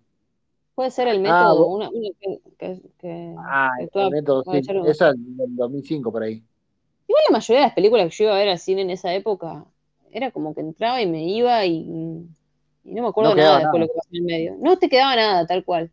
En un momento me cansó ir al cine. Iba al cine porque, bueno, ¿qué hacemos hoy con las pibas? Bueno, vamos al cine, después vamos a McDonald's, no sé, hacemos ese plan. Pero era un embole ir al cine, la verdad. Yo Bueno, me acuerdo una vez que vos- fuimos con Pau a ver Ajá. un oso rojo, que era una que actuaba. Chávez. Y, y nos pusimos a ver la peli, teníamos, no sé, 15 años las dos, y estaba súper recomendada, viste, como que tenía muchos premios esa película, un oso rojo, y estaba Julio Chávez, no sé qué. Y estábamos así, y en un momento, pero fue como tan sincero, habían pasado, no sé, 20 minutos de que habíamos llegado, y era todo un trámite hasta allá, porque te tenían que dejar tus viejos, tenías que llamar al remis, tenían que dejarte en la puerta, o sea, no, éramos que íbamos sola porque éramos repiola, era como que era toda una, cuestión, viste, del, permiso y de ver quién te, te- te va a buscar, y no teníamos celular, entonces tenías que llamar de un teléfono público. O sea, que llegar no era una boludez y a veces el plano era una boludez, pero a pesar de Cantan.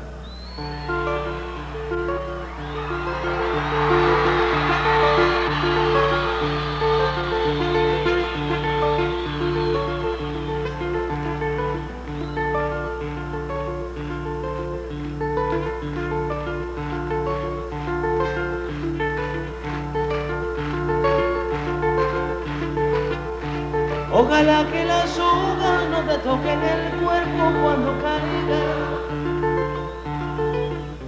para que no las puedas convertir en cristal. Ojalá que la lluvia deje de ser milagro que baja por tu cuerpo. Ojalá que la luna pueda salir sin Ojalá que la tierra no te bese los pasos. Ojalá se te acabe la vida.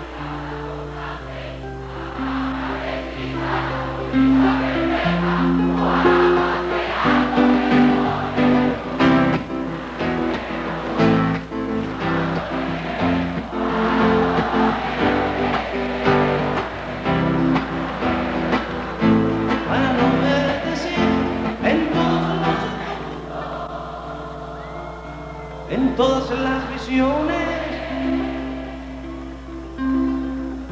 ojalá que no pueda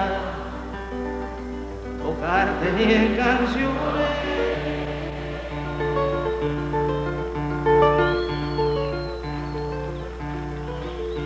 Ojalá que la aurora no de gritos que caigan de mi espalda. Ojalá que tu nombre se le olvide a esa boca. Ojalá las paredes no retengan tu ruido de camino cansado. Ojalá que el deseo se vaya atrás de ti. a tu viejo gobierno de difuntos y flores. Ojalá se te acabe.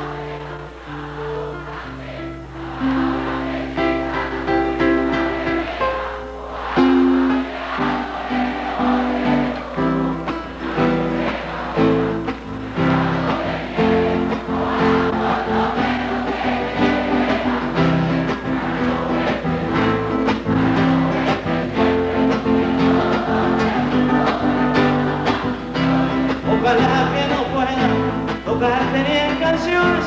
Ojalá pase algo que te bota de pronto.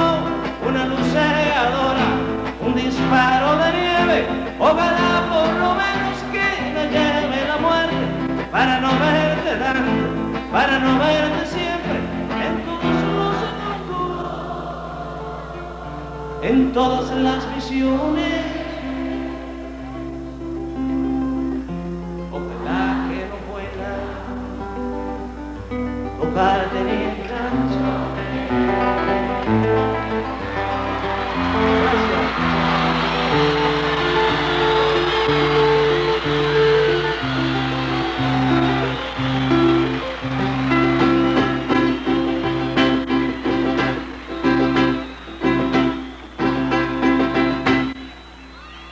Gracias.